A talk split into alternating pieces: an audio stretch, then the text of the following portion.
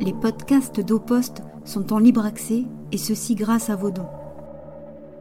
Soutenez la riposte sur oposte.fr. Amis, amis de la police, est-ce que vous m'entendez? Amis du café, bonjour, est-ce que vous m'entendez? Je vérifie, normalement oui.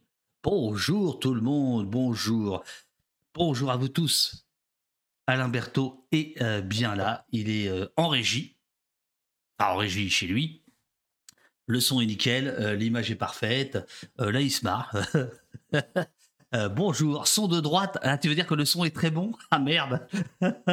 bonjour, pile à l'heure. Bien sûr, Ronan. Bonjour, Urial. Bonjour, Jessie. Ah, les, modos qui se saluent. Quelle, belle chose.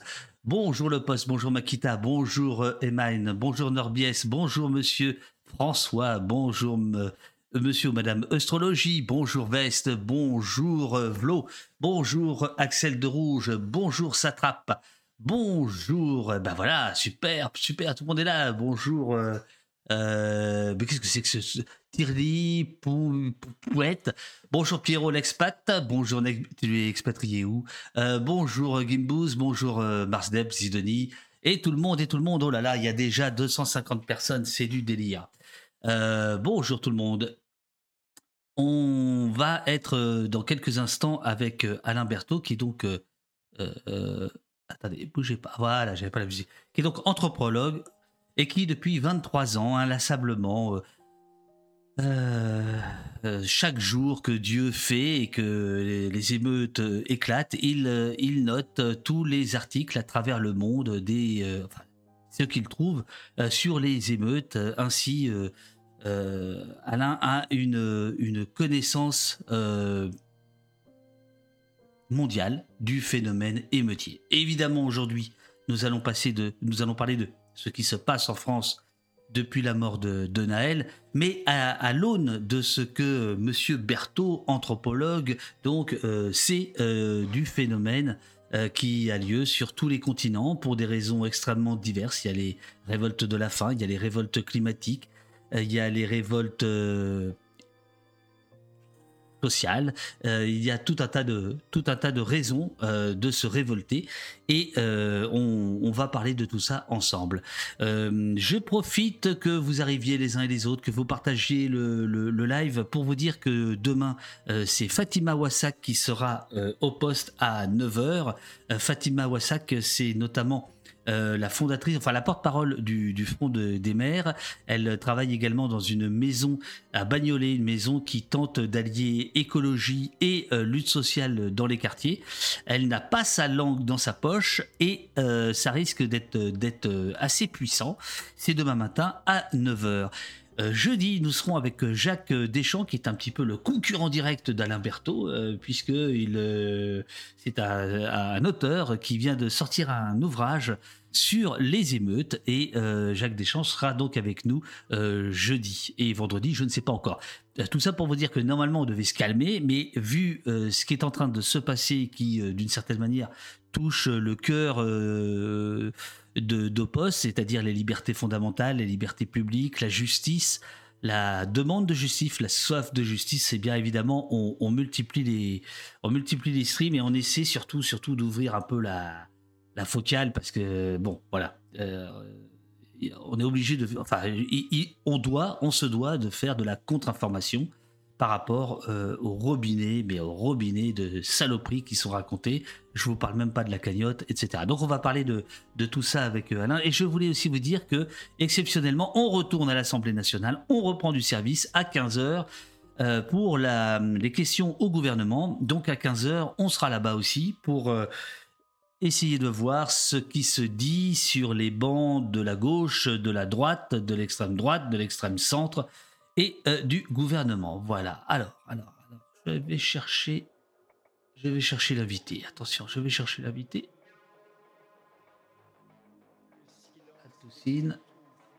Oh, ça a l'air parfait.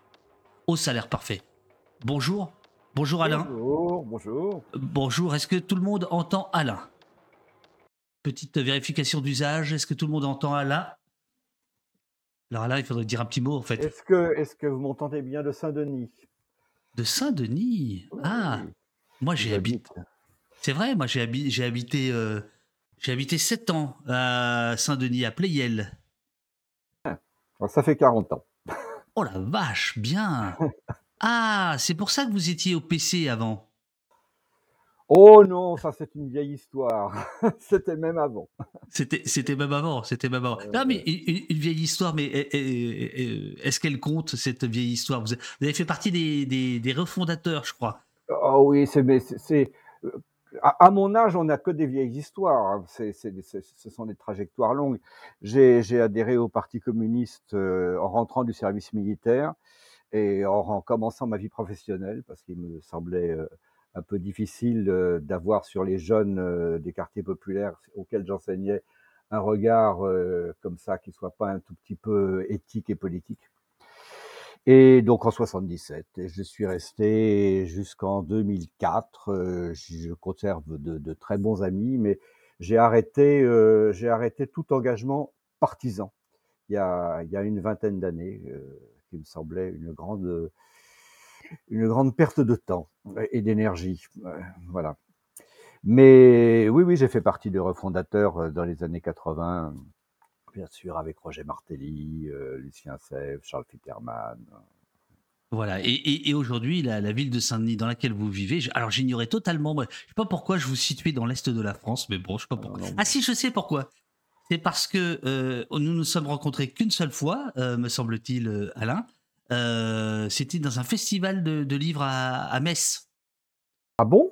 Il me semble, il me semble, il y a quelques années de ça. Il y a quelques années de ça. Mais c'est pas grave, c'est pas grave, c'est pas grave du tout. Euh, je fais une petite présentation de vous. Vous me dites mhm. si ça vous convient, si vous voulez rester ou pas. Et puis si vous voulez rester, euh, je sens qu'on va apprendre énormément de choses en vous écoutant autour des émeutes que, que vous étudiez depuis, depuis plus de 20 ans. Depuis 2007, justement, vous, vous l'anthropologue, vous recensez les émeutes de par le monde, phénomène désormais mondial qui va bien au-delà des événements ponctuels. L'émeute contient une charge politique qu'il convient d'analyser. Quand commence une révolte? Quand se transforme-t-elle en soulèvement? Quelles sont les forces en présence? Que veulent-elles? Que disent-elles? Et qu'est-ce qu'on en fait? Ça vous convient? Alors j'ai oublié de dire que vous étiez professeur émérite de la fac de Paris 8. De Paris 8. À Saint-Denis. Voilà. Alors, euh, je ne veux, pas être désagréable, mais il n'y a pas très longtemps, j'ai appris ce que ça voulait dire émérite. Bah, ça veut dire qu'on est à la retraite. c'est ça, euh, c'est ça. Alors qu'en fait, quand on dit émérite, je ne sais pas pourquoi on croit toujours, ouais, euh, il a du mérite, il est valeureux. Non, non, tout simplement, vous êtes à la retraite. on est à la retraite, mais on a quand même le droit de travailler. C'est ça. Et donc, vous, vous, enseignez toujours ou pas? Non, mais je suis des doctorants. J'ai un, rendez-vous cet après-midi avec, un doctorant. Je, je, pourrais, si je voulais, participer à des missions. Enfin, je participe à des jurys de thèse. Euh, voilà, il y a, y a, une partie de ma compétence que je continue à, à mettre au service de l'institution. Voilà, on va dire. D'accord, d'accord. Et vous méritez votre retraite, euh, nous dit Roland. Voilà, comme ça les, les, les, les choses sont calées. Mmh. Euh, donc, euh, Alain, j'imagine que vous suivez évidemment euh, depuis une semaine ce qui se passe euh, en France. si on débroussaille déjà les premières les premières analyses, qu'est-ce que qu'est-ce que vous diriez? Qu'est-ce que vous ressentez? Qu'est-ce que qu'est-ce que vous trouvez qu'est-ce que vous trouvez de, notable? Ah bah c'est ce qui s'est passé en France a impressionné le monde, mais à juste titre. Enfin c'est c'est tout à fait impressionnant. Moi, j'ai du mal à faire les ma comptabilité habituelle parce que c'est très compliqué dans le, le, le trop plein de, d'informations euh, fait une information pas très précise. J'ai pas encore complètement le compte des, des villes qui ont été touchées par par le par ce soulèvement. On est on est au-delà de 300 euh, en cinq jours. Pour vous donner une idée, en 2005, il y a 300 villes qui ont été touchées par les, les incendies de voitures en trois semaines. Euh, en, en, 2020, euh, aux États-Unis, le, les, les, émeutes après la mort de George Floyd qui ont, qui ont été particulièrement impressionnantes, plus impressionnantes que celles qui s'étaient déclenchées en 2014-2015 après la mort de jeunes Freddie Gray et Charlie Brown, c'était 70 euh, villes. Donc on a là véritablement une, une explosion, dans sa, sa rapidité, euh, une explosion nationale, à un niveau national, d'une ampleur, d'une intensité, d'une rapidité exceptionnelle. Voilà c'est, d'ailleurs la presse internationale est, est, est, très, très, très impressionnée par ça. Enfin, c'est, ça, c'est la première chose. La deuxième chose, euh, c'est la, par rapport à 2005 ou, ou, ou 2007 en France, parce qu'il y a eu, on oublie souvent, euh, Villiers-le-Bel. C'était plus localisé, Villiers-le-Bel, mais ça a été quand même d'une intensité dans les affrontements bien plus importante qu'en 2005.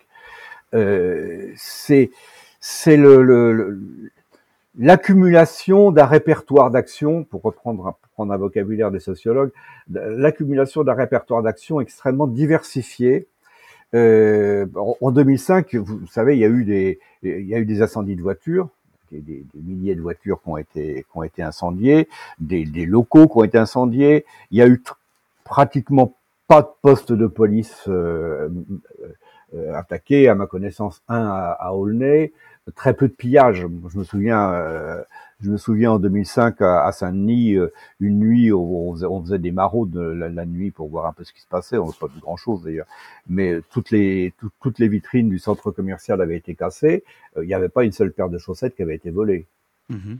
Voilà, il y a, y a un, territoire qui avait été marqué, mais il n'y avait pas de pillage.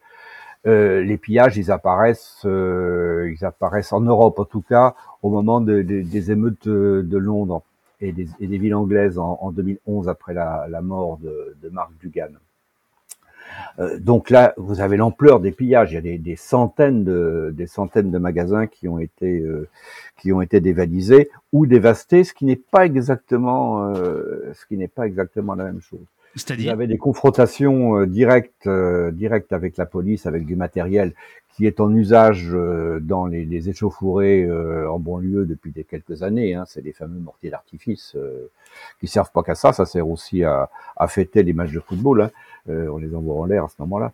Donc c'est c'est quelque chose de tout à fait de tout à fait exceptionnel historiquement. Hein. Voilà, c'est faut, faut, faut s'en rendre compte. Alors ça s'arrête comme d'habitude, je dirais parce que ça hélas, ça s'arrête comme ça, rassurant tout le monde enfin tous ceux qui voulaient que ça s'arrête. Euh, mais la, la, la, fin de la fin des événements d'un point de vue euh, matériel, on va dire, ne, ne met pas fin à la colère et à la rage. Bien sûr, bien sûr. Voilà, il faut surtout pas. Euh, c'est, ensuite ça continue à, ça continue à, ça continue à, voilà, à cheminer euh, de façon moins, moins visible, mais euh, avec en plus une expérience parce que c'est bon, on pourrait revenir, mais c'est une expérience particulière de participer à ce genre, à ce genre d'événement. Ça forge une génération. Ça forge une génération. La génération, euh, la, génération de 2005, d'ailleurs, euh, qui ont maintenant, bah, ils ont, ils ont 35 ans, 40 ans. ils regardent ça avec beaucoup d'étonnement hein, et de, voilà, ils sont oui, enfin, euh, à leur âge, si je puis dire, la génération qui les précédait les regardait aussi avec beaucoup d'étonnement. Ah. C'était. Il y a, y a, aussi. C'était la génération. C'est un classique, ça. Euh, excusez-moi, c'est un classique de dire ah ben les jeunes, les jeunes c'est plus pareil, les jeunes on les contrôle plus. Euh, ce sont ceux qui n'étaient pas entre guillemets contrôlés en 2005 qui peuvent dire ça de ceux d'aujourd'hui, non? Oui, mais ah, c'est pas exactement la même chose. C'est évidemment on les contrôle plus et, en, et en, en 2005 les, les, grands frères, les, enfin ceux qui avaient participé à la marche de, de, de, de 82 contrôlaient pas leurs enfants parce que c'était voilà ça fait trois générations. Voilà, c'est, oui, absolument. Euh, et, et, mais quand même avec avec euh, au fond l'idée que ben, ils ont bien raison et que euh, si on, a fait ça il y a 20 ans et ça n'a pas servi à grand chose, la mmh, preuve mmh. les problèmes sont toujours là quoi. Quel est le terme que vous employez Après, on va rentrer dans les détails. Quel est, quel est le terme que, que vous employeriez pour, pour qualifier ce qui est en train de se passer aujourd'hui? Est-ce que vous diriez soulèvement, vous diriez émeute, vous diriez révolte, insurrection, sédition y a la langue française permet tout un tas de nuances, et ce serait bien d'ailleurs qu'on regarde ces nuances. Alors, la langue française, euh, elle a, comme toutes les langues, euh, un, usage qui est toujours un usage euh, singulier. C'est-à-dire, les, mots sont les mots de ceux qui les utilisent. Bien sûr. voilà. Et, donc, je me méfie toujours de, comme, comme d'autres collègues, et notamment Sylvain Lazarus avec lequel j'ai travaillé, je me, je, me méfie beaucoup des mots qu'on définit. C'est-à-dire, il y a, voilà, dans, dans, émeute en français, ce qui est bien, c'est qu'il y a, il y a quelque chose qui est tout à fait une, une expérience subjective, qui est celle de l'émotion. Il y a beaucoup d'émotions. Voilà. D'ailleurs, c'est ce qu'on appelait des émotions populaires sous l'Ancien Régime.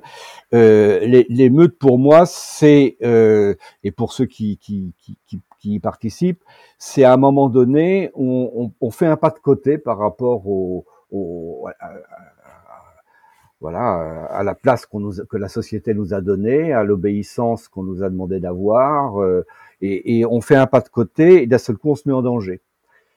Alors on se met en danger euh, pour sa réputation, on se met en danger euh, pour euh, parce qu'on risque les tribunaux, on se met en danger physiquement et on se met en danger sans stratégie. C'est-à-dire que la plupart des émeutiers savent pertinemment qu'au bout du compte ils vont perdre. C'est pas une insurrection de ce point de vue-là. Le passage à l'insurrection est très rare. L'insurrection, c'est-à-dire pour vous, c'est quoi? C'est quand, quand, la question du pouvoir est posée de la prise du pouvoir. C'est quand la question de la prise du pouvoir est posée. Soulèvement est un. Alors, moi, je fais, je, moi personnellement, je fais la différence entre émeute et soulèvement. L'émeute étant le, le, le, la situation localisée, les circonstances, le, le passage à l'acte euh, à un endroit ou à un autre. Euh, le soulèvement, c'est quand ça prend une ampleur nationale. C'est-à-dire quand un événement a une colère tout à fait concrète et localisée euh, à, à, Clichy, euh, à, à, Nanterre, euh, à Villiers-le-Bel, euh, à Londres, d'un seul coup, dit quelque chose et soulève la colère à Manchester, à Montluçon, à Lucé ou, à Liverpool quand, c'est en Angleterre. C'est d'un seul coup, ça prend, ça prend une ampleur importante, une ampleur nationale, on va dire nationale. c'est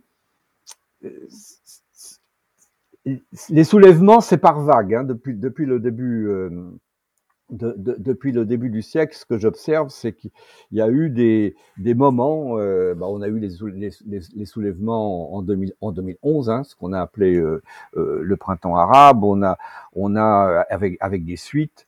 Euh, on a des soulèvements comme le soulèvement euh, de, en, aux États-Unis de Black Lives Matter.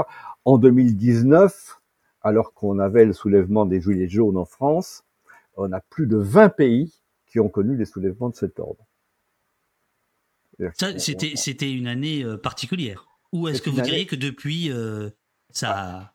C'est une année particulière et dont on n'est pas complètement sorti dont on n'est pas complètement sorti, parce qu'on a enchaîné ensuite sur euh, euh, sur le Covid et la gestion euh, et la gestion autoritaire un peu partout dans le monde du Covid et une accentuation à la sortie du Covid, une accentuation des politiques néolibérales qui sont quand même à la racine de cette violence, de, de cette brutalisation on va dire, des, des rapports entre les peuples et les, et les gouvernements, euh, qui prennent des formes euh, variées, hein, suivant euh, les traditions nationales, suivant le continent, etc., mais qui sont quand même une, voilà, un fil rouge, un fil rouge de, de du, désespoir politique qui s'exprime, qui s'exprime dans les émeutes aujourd'hui.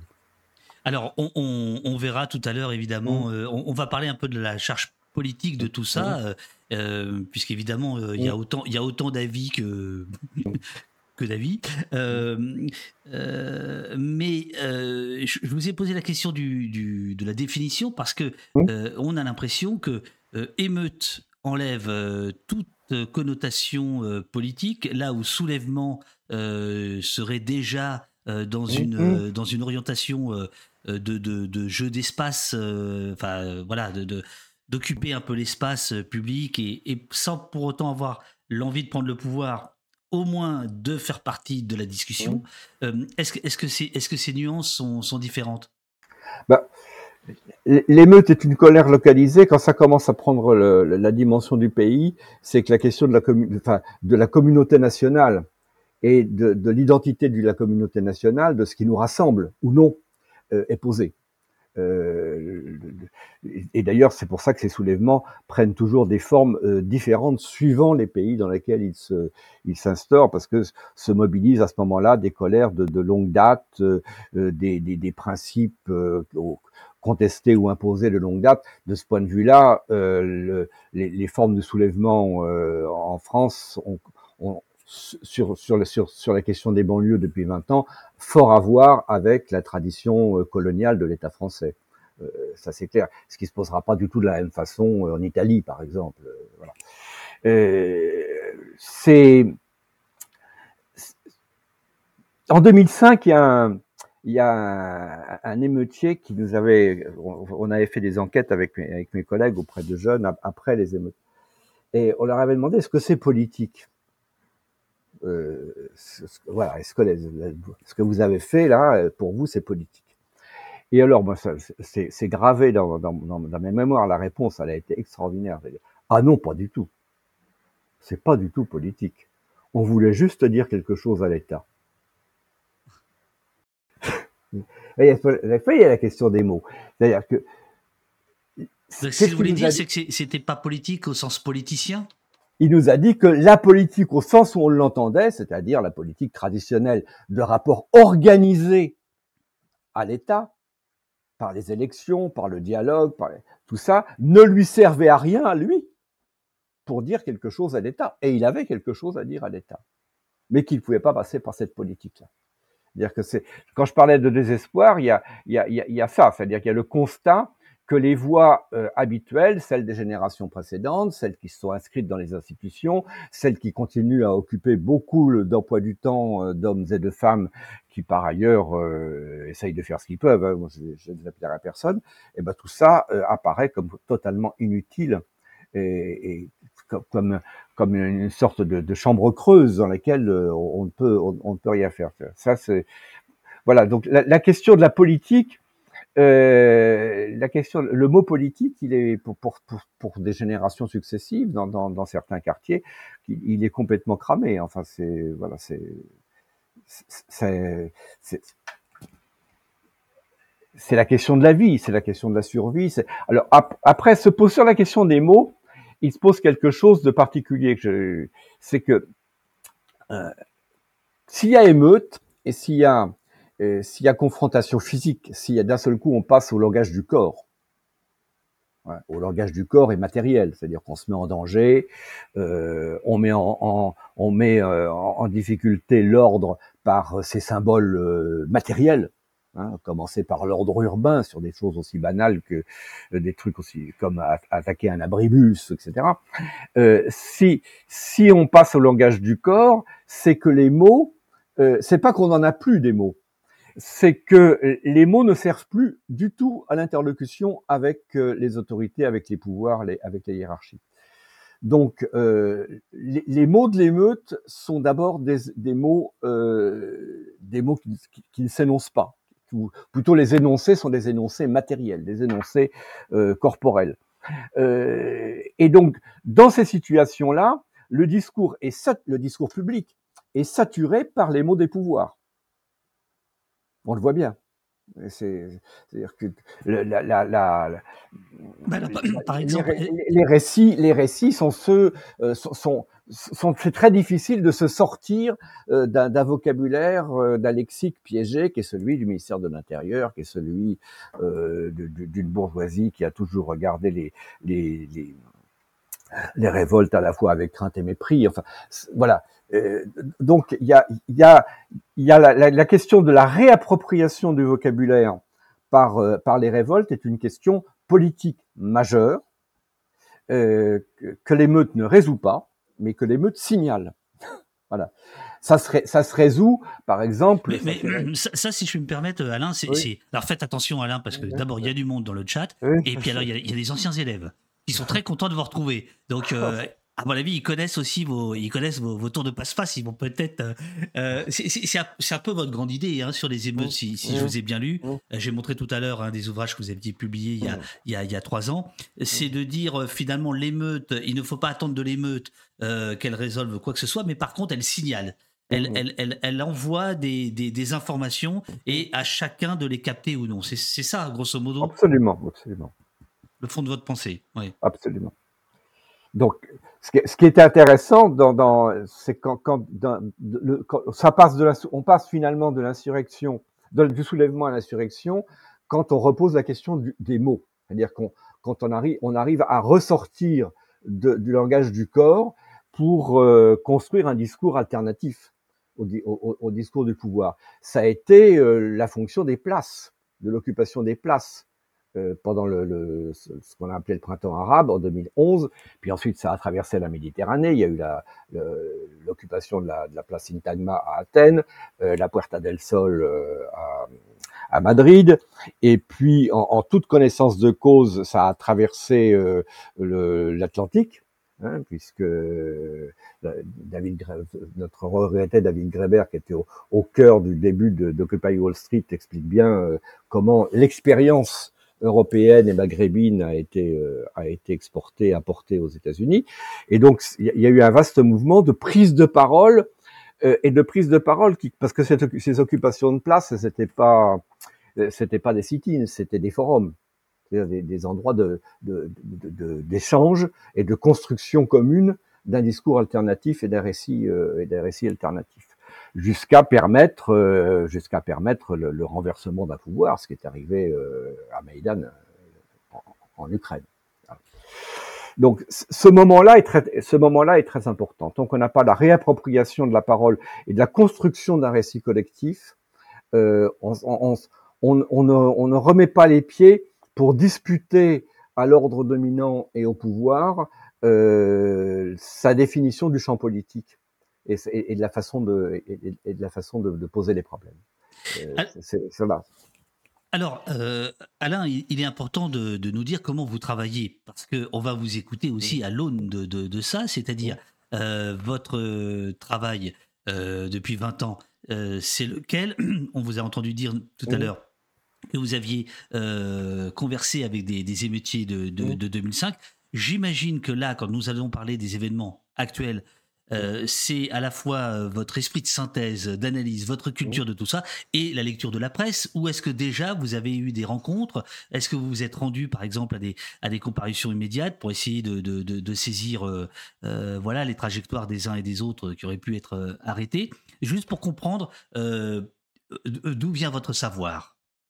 Alors, d'abord, il y a le, travail documentaire qui m'a semblé euh, indispensable pour, pour sortir de une sorte de, de, de provincialisme hexagonal euh, à partir de, de, de 2005. Euh, voilà, dire, euh, se rendre compte que des émeutes après la mort de jeunes dans lesquelles la police était impliquée, euh, il y en a partout dans le monde et que à des, à des milliers de kilomètres euh, les uns des autres, des jeunes font les mêmes gestes euh, dans une génération et euh, la génération suivante fait les mêmes gestes à des milliers de kilomètres les uns des autres et c'est pas les mêmes gestes. Voilà.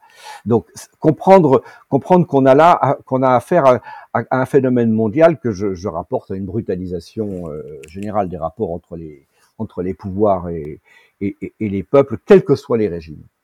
Ça c'est une chose. Mais ensuite pour pouvoir analyser ça euh, moi je, je suis euh, plus ethnologue qu'anthropologue pour, Bon, c'est la nuance est, mais j'aime bien aller voir ce qui se passe sur le terrain. Voilà. Donc, euh, avant même de poser des questions à des, émeutiers en 2005, qu'est-ce que j'ai fait? J'ai passé des nuits dehors. Hein avec, avec d'autres, euh, à essayer de voir, euh, de voir ce qui se passait. Euh, de la même façon que quand je me suis retrouvé en 2011 à Dakar, euh, au moment euh, de, de, de, des sortes de coups d'État, enfin de, de coups institutionnels de Ouad qui voulait se présenter une troisième fois avec son fils euh, et être élu à la majorité relative, il y a eu des émeutes à Dakar et je suis allé voir, je suis allé voir comment comment ça se passait. Enfin, il y a, il y a de, et, j'ai assisté à donc allez voir sur place qu'est-ce qui qu'est-ce qui s'engage individuellement? Comment les comment qu'est-ce qui fait que les gens passent le passent le, le, le pas se mettent d'un seul coup à faire quelque chose qu'ils auraient condamné si on leur avait posé la question euh, trois heures avant dire jamais je ferai ça et puis d'un seul coup ils le font.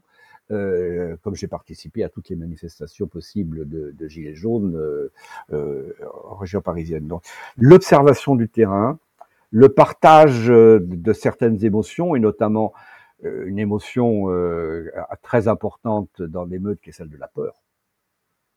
Tout le monde a peur. Euh, la police a peur, mais euh, les émeutiers encore plus, euh, de cette désorientation générale et de la perte de repères. Donc ça, c'est très très important pour moi de comprendre. Je pense qu'il y a un langage, de, un langage du corps, un langage des gestes, une constitution même d'un d'un collectif et d'une communauté de gens qui ne se connaissaient pas avant dans cette confrontation à la peur, au danger qui, qui, se constitue, ça il faut il faut il faut il faut le il faut y être. Il faut y être pour pouvoir ensuite, quand on lit les, euh, les statistiques, quand on lit euh, les rapports euh, de police ou, ou plutôt les journalistes, essayer d'imaginer ce qu'il y a derrière. C'est parfois, c'est parfois pareil. C'est parfois pareil, mais pas tous les journalistes. Non, non, non. pas, tous, pas tous, pas tous, pas tous. voilà, c'est essentiellement ça. Après, quand on peut faire des enquêtes, alors ce qui, ce qui est plus compliqué parce qu'il faut beaucoup de temps, ça s'organise, faire des enquêtes en face à face euh, pour euh, essayer de, de, de justement de, de, recueillir les mots, les mots qui n'ont pas été euh, qui n'ont pas été, qui n'ont pas pu être euh, prononcés pendant pendant les émeutes faute d'interlocuteurs, les recueillir et comprendre un peu ce que les ce, que nos interlocuteurs ont de mettre dedans. Euh, ça, c'est la, la, troisième dimension. C'est une dimension euh, bah, plus professionnelle et plus, plus complexe. Enfin, ceci dit, euh, faire le compte des émeutes tous les jours, ça me prend quand même plusieurs heures. Hein. Tous les jours. Vous, vous, lisez tous les articles que vous recensez ou, pas? Ah Non, non, non, j'ai pas le temps. J'ai pas le temps. Euh, trop, non, non. mon recensement, j'ai une ambition relativement euh, relativement modéré, qui est de, de, pouvoir faire une carte finalement, une chronologie euh, et, et, des statistiques avec un, un mon unité de compte, c'est un lieu, un jour. Et puis de, de, de, récolter des, des, des, renseignements sur les situations qui ont amené à cette émeute. Je veux dire, pas les causes, mais enfin la situation qui a fait que ça a explosé. Quoi. Euh, et puis le répertoire. Et je peux faire des statistiques là-dessus. Et quand j'en ai besoin, comme j'ai répertorié la documentation, je peux à ce moment-là revenir. Je me fais une base de données en fait. Voilà. Je peux revenir à la, à, la documentation, à la documentation euh, écrite et à la documentation. J'en ai de plus en plus. Ça n'était pas le cas au début parce que ça n'existait pas sur YouTube euh, ou sur enfin des vidéos. Voilà. Parce que l'avantage, l'avantage des vidéos, c'est que pour une part, ce sont des documents de première main. Moi, j'ai une doctorante qui a fait un, travail absolument exceptionnel comme ça sur euh, des vidéos pendant le printemps tunisien en 2011 et de vidéos de révoltés, de, gens, euh, de, Tunisiens euh, qui étaient sur les places, qui étaient dans la confrontation avec la police. voilà, puisque c'est un langage du corps, les outils, les outils contemporains nous permettent de, nous en saisir et éventuellement de, de les faire partager et de les diffuser.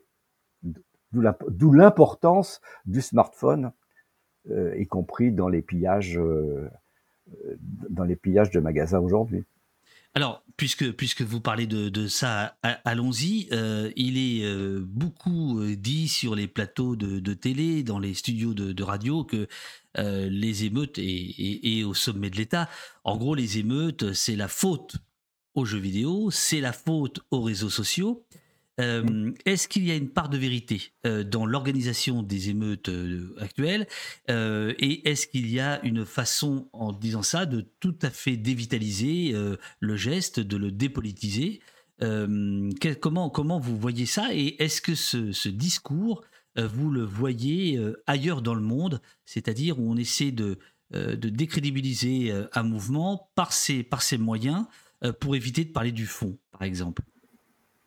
Ah bah bien sûr, euh, bien sûr, les, les, tentations de couper Internet en France ou les discours qui ont qui sont qu'on a entendus de ce point de vue-là, ça m'a immédiatement rappelé ce qui s'est passé cette année au Sénégal, où à, la suite des émeutes, euh, euh, alors là, ça concerne directement la question du pouvoir et de la présidentielle, mais euh, il y, a, Internet a été coupé. Enfin, c'est un voilà, c'est un grand classique. Alors après, comment vous dire?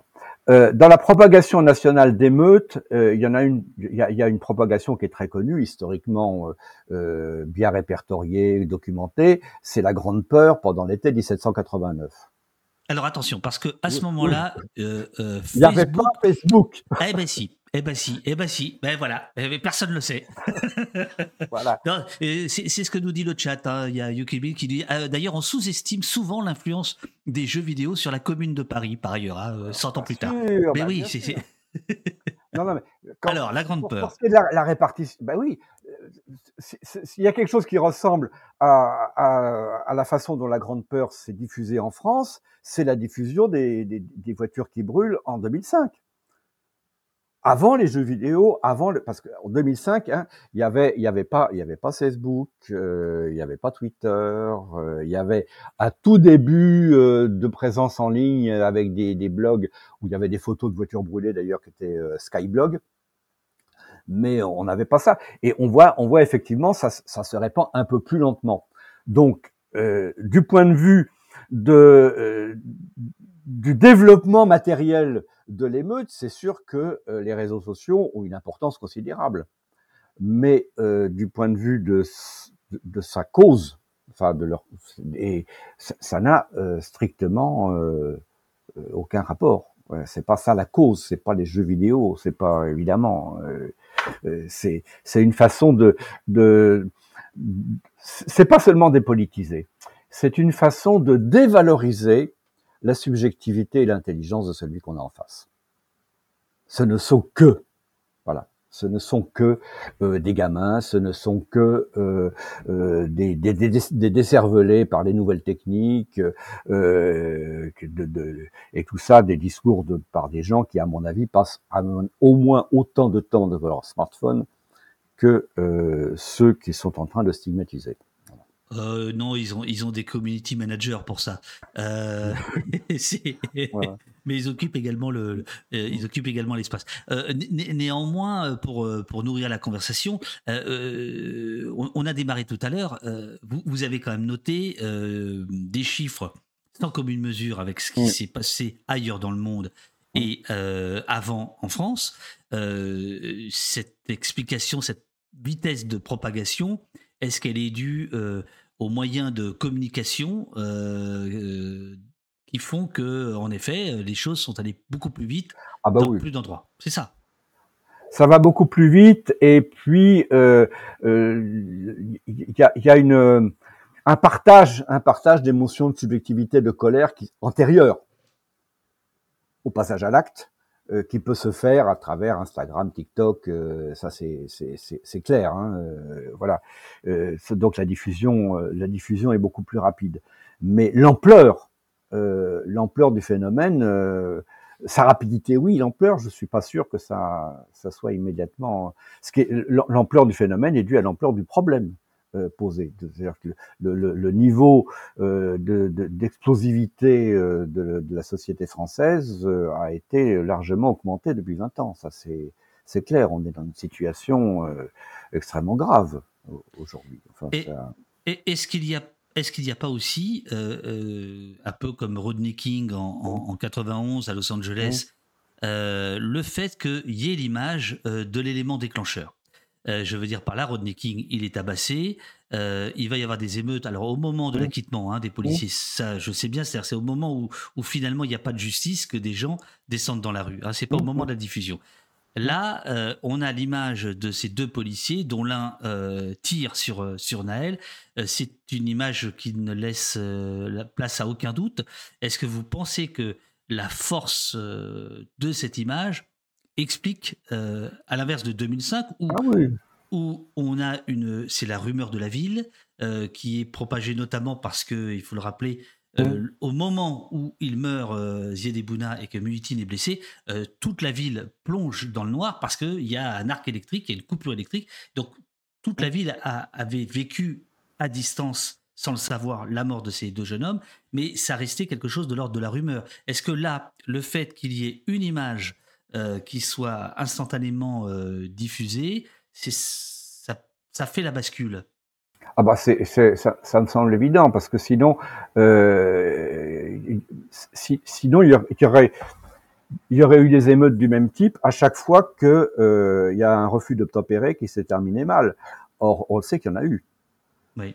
Euh, bah oui, 13 depuis le début de l'année, euh, une trentaine l'année dernière, euh, d'après les comptes de, euh, qui ont été faits par des journalistes justement, et 52 en 2021. et, quand, c'est dans l'anonymat et dans l'absence d'image, c'est sûr que ça n'a pas, ça n'a pas exactement le même caractère explosif.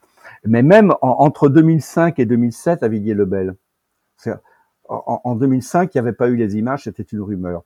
En 2007, on se souvient de la photo de la, moto de Mouchim Melarami, euh, qui avait été complètement démolie par la, voiture de police.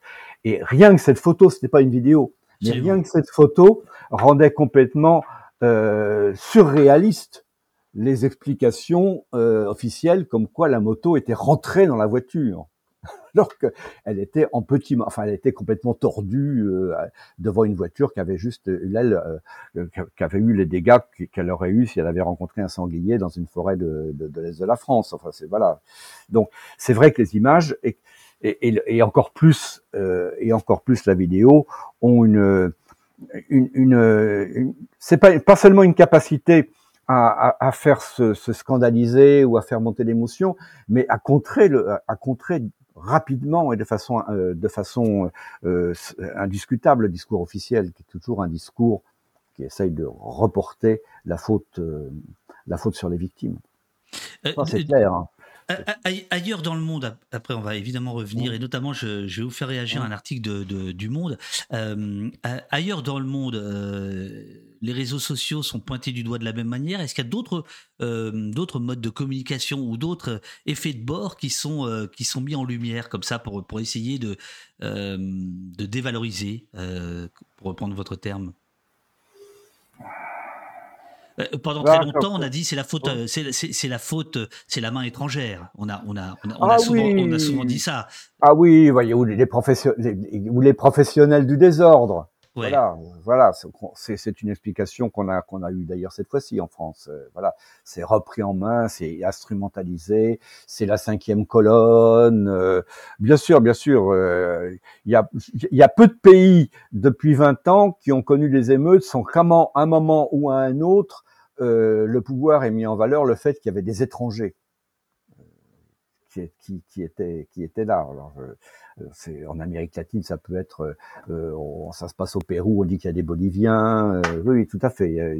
La, main de l'étranger ou la, la, la, manipulation extérieure euh, est toujours présente. Mais ça, c'était déjà le cas au moment de la Grande Peur en, 1789.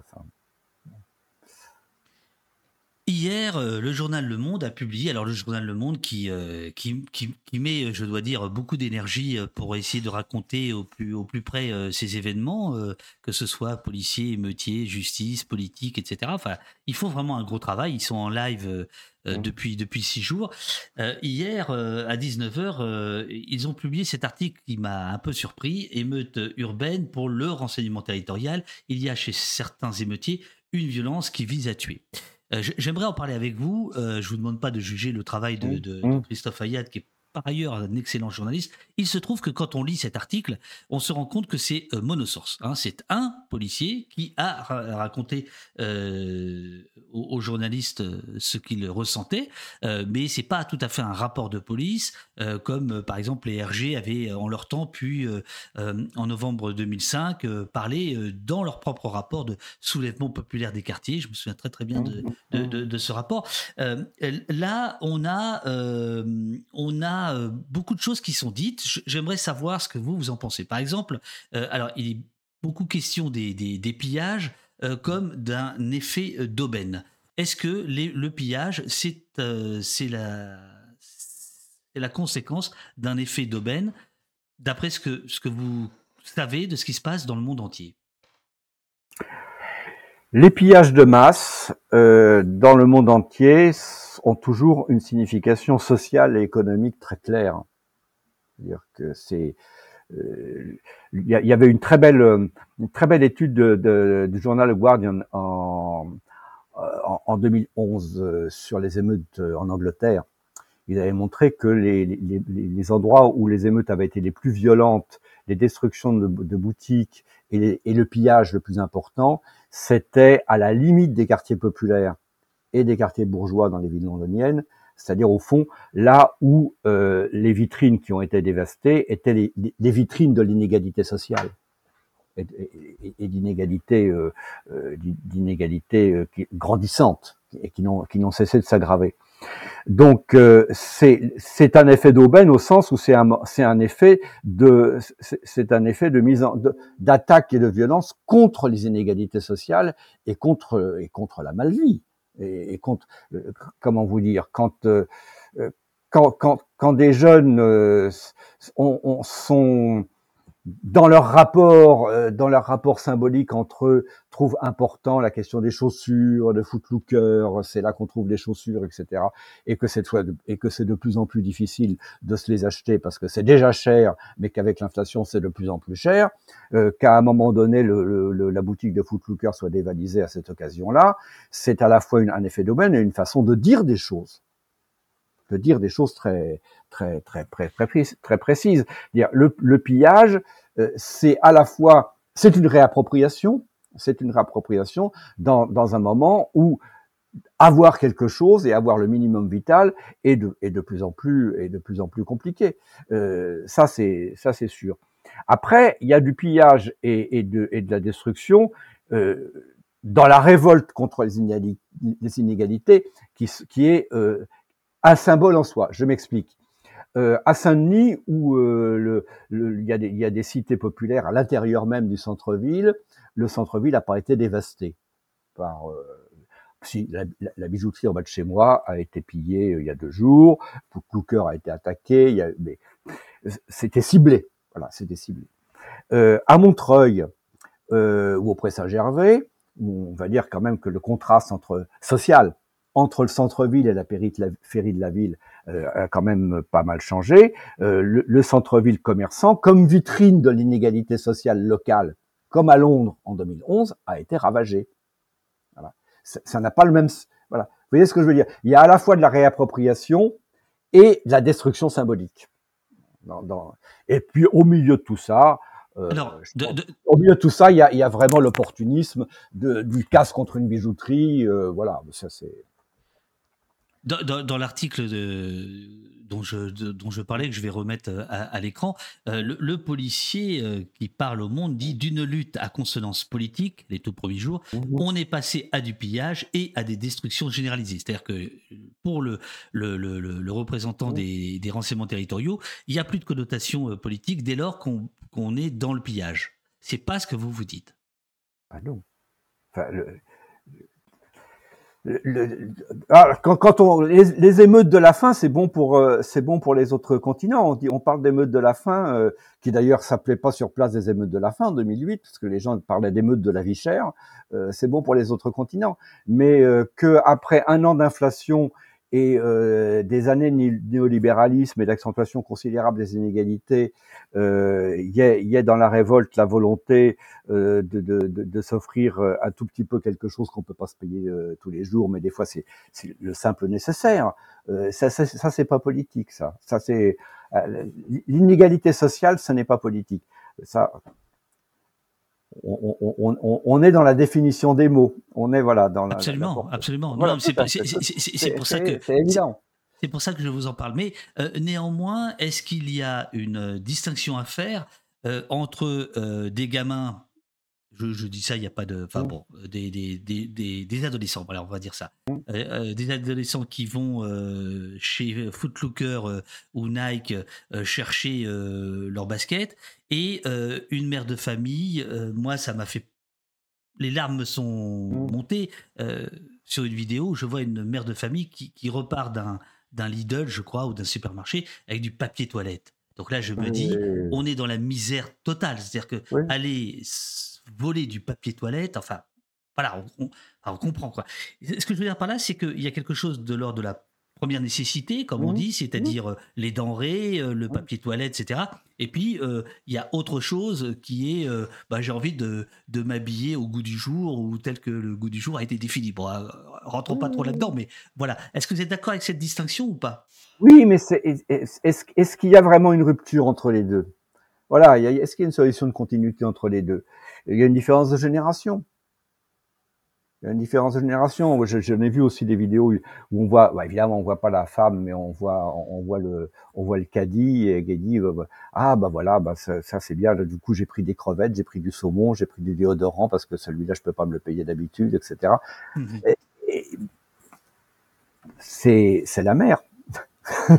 c'est voilà, c'est il y a des il y a, il y a ça fait ressortir. C'est pour ça que je dis les émeutes, ça, ça, ça dit quelque chose et, ça, et ça, fait ressortir des choses qui sont beaucoup plus profondes et beaucoup plus largement partagées que la que des colères d'adolescents.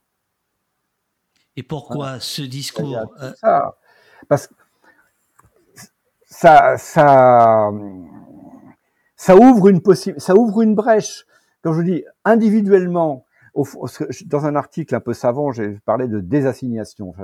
L'acte émeutier, c'est une façon de, de sortir de, de- de la place assignée qu'on nous a donnée ouais. individuellement. Mais c'est individuellement euh, fait communauté et ça ouvre des possibles. C'est en ça que euh, ça passe à des soulèvements et que ça peut, ça peut devenir une insurrection. C'est-à-dire que d'un seul coup, un autre ordre, immédiatement, dans l'heure qui vient, dans les cinq minutes qui viennent, dans un autre ordre est possible. D'un seul coup, on peut manger de la viande. D'un seul coup, on peut manger des crevettes. Euh, Il y, a- il y a y a très matériellement, pas de façon théorique, mais très matériellement, un autre possible est là.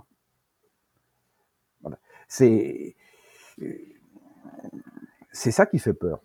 À mon avis, c'est ça qui fait peur euh, à tout pouvoir, euh, plus encore que euh, des menaces, euh, des menaces vitales sur euh, sur les forces de l'ordre, qui sont qui sont euh, objectivement réelles, mais enfin subjectivement extrêmement limitées. quoi. C'est pas euh, les, les- les- tirs de mortier.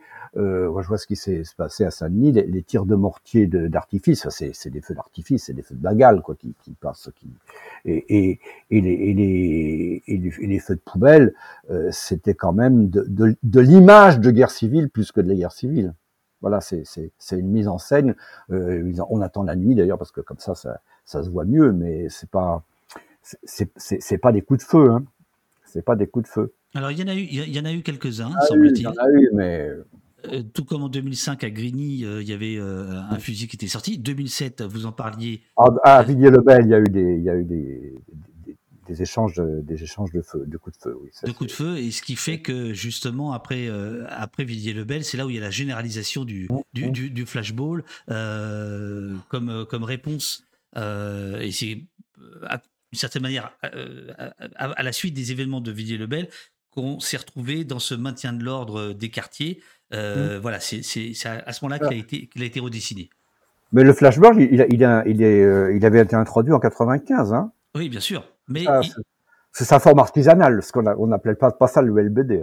Non, non, c'était le flashball et il était réservé à, à, à des, à, des, à des services spécialisés, on va dire. Absolument, et ça, a- ça a été généralisé. Ça a été euh, généralisé, voilà, notamment les bacs et tout ça. Euh, alors qu'au départ, c'était c'était pas le c'était pas le le, le, cas. Euh, je, je prends une, question du du, du, du chat. Est-ce que Attendez, parce qu'il y en a beaucoup, il y a beaucoup, il y a beaucoup, beaucoup de, de questions, excusez-moi. ouais, Euh, euh, attendez, avant de prendre la question du chat, j'en- ai une qui me, qui me, qui me passe par la tête. Euh, ce, ce discours-là que, que, que vous déployez, qu'on écoute avec, euh, avec plaisir, Manuel Valls serait dans le chat, il vous dirait comprendre ou je sais pas quoi, enfin expliquer, c'est déjà justifié. Euh, ce discours de Manuel Valls, a priori, il est extrêmement répandu dans la population. Mm. C'est-à-dire qu'il y a un refus, y compris des classes populaires, d'une partie des classes populaires, d'essayer au moins de se pencher sur la question. Comment vous expliquez ce refus? Est-ce que c'est du lavage de cerveau? Est-ce que c'est de la fabrication de l'opinion? Est-ce que c'est du réflexe euh, euh, de, de- de corps? C'est quoi? Manuel, je mets pas Manuel Valls, c'est les classes populaires. Euh, non, bien sûr, bien sûr. Qui ont, qui ont peur de, du désordre parce que leur vie est déjà assez compliquée comme ça, euh, dans, la, dans, dans, le même sac.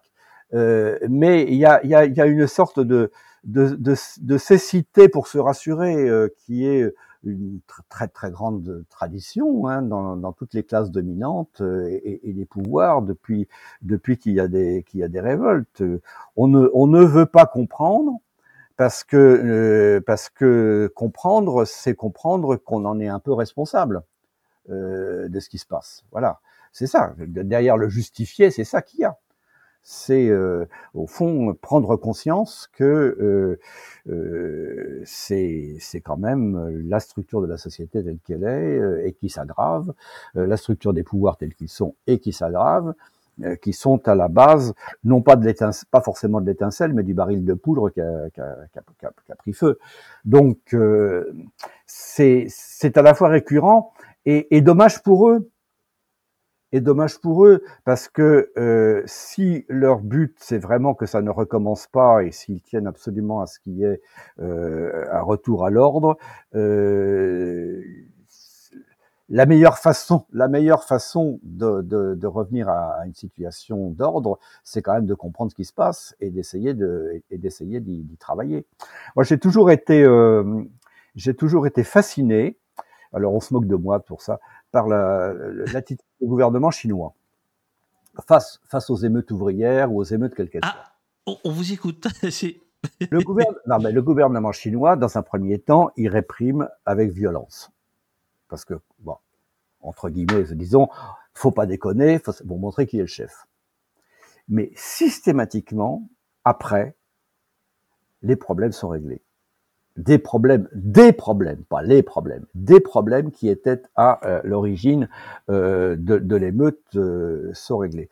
Quand il y a eu des bavures policières, il y a, il y a, il y a une vingtaine d'années, j'avais 15 ans, avec des jeunes tués par la police, euh, j'ai fait le comparaison avec la France, bah, le policier était immédiatement mis en détention avec avec toute euh, comment dire avec toutes les nuances et la délicatesse dont, les, dont le gouvernement euh, chinois est capable euh, voilà. Quand il y avait des émeutes ouvrières il y a eu il y a eu des, des, des, répressions violentes mais il y a eu derrière des augmentations de salaire sur le plan matériel pas sur le plan des libertés mais en tout cas sur le plan des matériels du, sur le plan matériel il y a toujours une réponse de fond euh, quand il y a eu des émeutes, quand des villes ne voulaient pas euh, d'usines polluantes, ils ont d'abord sérieusement, euh, sérieusement réprimé, puis après ils ont déplacé l'usine. Voilà, c'est y compris d'un point de vue d'un pouvoir qui est un pouvoir d'ordre, euh, c'est pas de bonne politique de pas essayer de comprendre. Alors, ils, euh, ils font ce qu'ils veulent. Hein on, pourrait dire que après 2005, euh, il y a quand même eu euh, de l'investissement euh, dans les dans les quartiers. Euh, il y a eu euh, une politique de, de, rénovation assez, assez importante.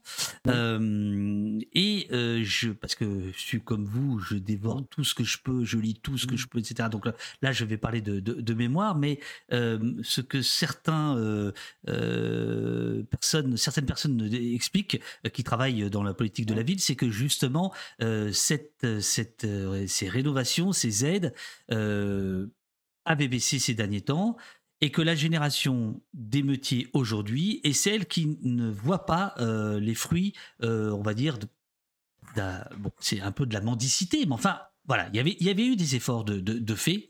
Je ne sais pas si vous, euh, Dionysien, que vous êtes, vous, vous, serez, vous, vous serez d'accord avec ça.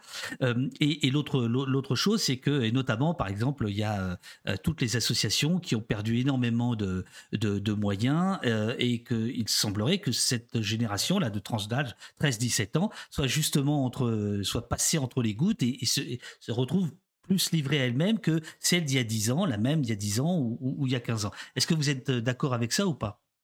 Alors, il y a deux choses. Euh, les, moyens, l'invention de la politique de la ville et les moyens qui vont avec, c'est-à-dire des moyens d'exception pour traiter un problème qu'on a pensé en, dans les années 80, parce que c'est au début des années 80 que ça commence, qu'on a d'abord pensé comme un problème local.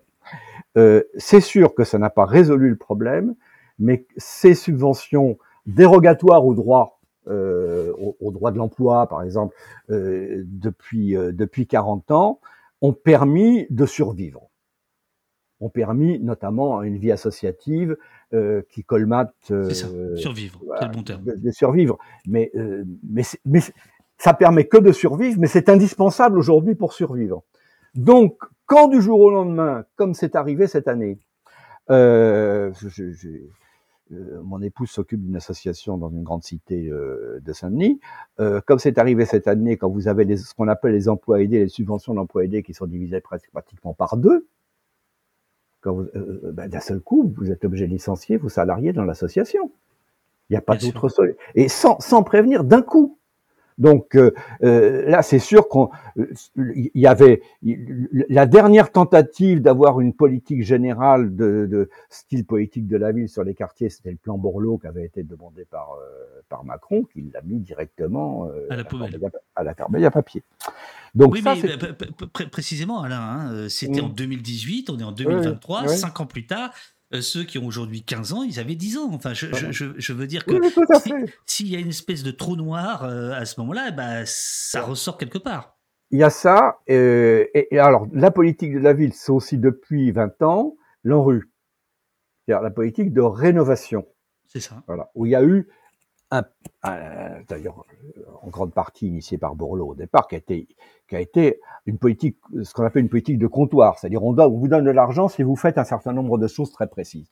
Ça, ça a été un, un, un effet, il y a eu un effet d'aubaine pour les villes qui voulaient rénover leur quartier, mais les conditions étaient quand même de faire rentrer un foncier qui était gelé parce que c'était du logement social depuis des années et des années, de le faire rentrer dans le marché, dans le marché du foncier par la destruction de logements sociaux euh, et euh, une entre guillemets une mixité sociale. Donc euh, le résultat, c'est que les loyers ont augmenté, c'est qu'une partie de la population qui était là a été obligé d'aller ailleurs, que des fois on les a, on les a bien relogés, mais parfois non, euh, et parfois très loin.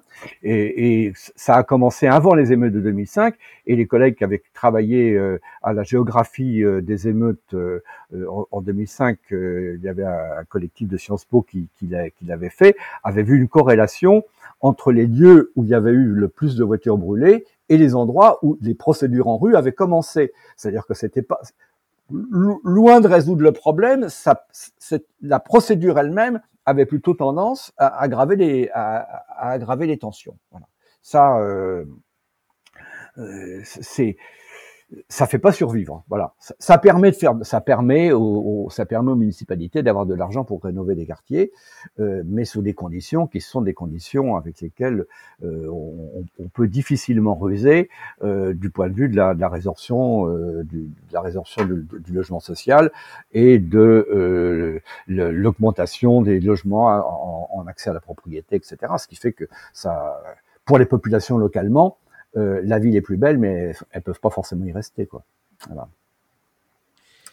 Je, vais prendre quelques questions du chat, euh, mais avant celle-ci, euh, vous n'avez pas tout à fait répondu. Enfin, je mm. précise ma question tout, à l'heure. C'est le, discours qui, il y a plein de témoignages dans le chat là-dessus, qui, consiste à dire. comprendre, c'est justifié. il, il pollue totalement, euh, là en ce moment, le, débat public, il tétanise. Comment on peut lutter contre ça? Comment on peut faire en sorte que euh, on puisse mettre de l'intelligence? Et après, on peut être en désaccord évidemment sur, euh, sur les conclusions, mais au moins mettre de l'intelligence, de, du, savoir, de la discussion, de l'analyse, sans se faire immédiatement mis dans le coin en disant voilà, vous vous êtes un angélique, vous vous êtes. Comment on peut renverser la vapeur? Et faut-il le faire?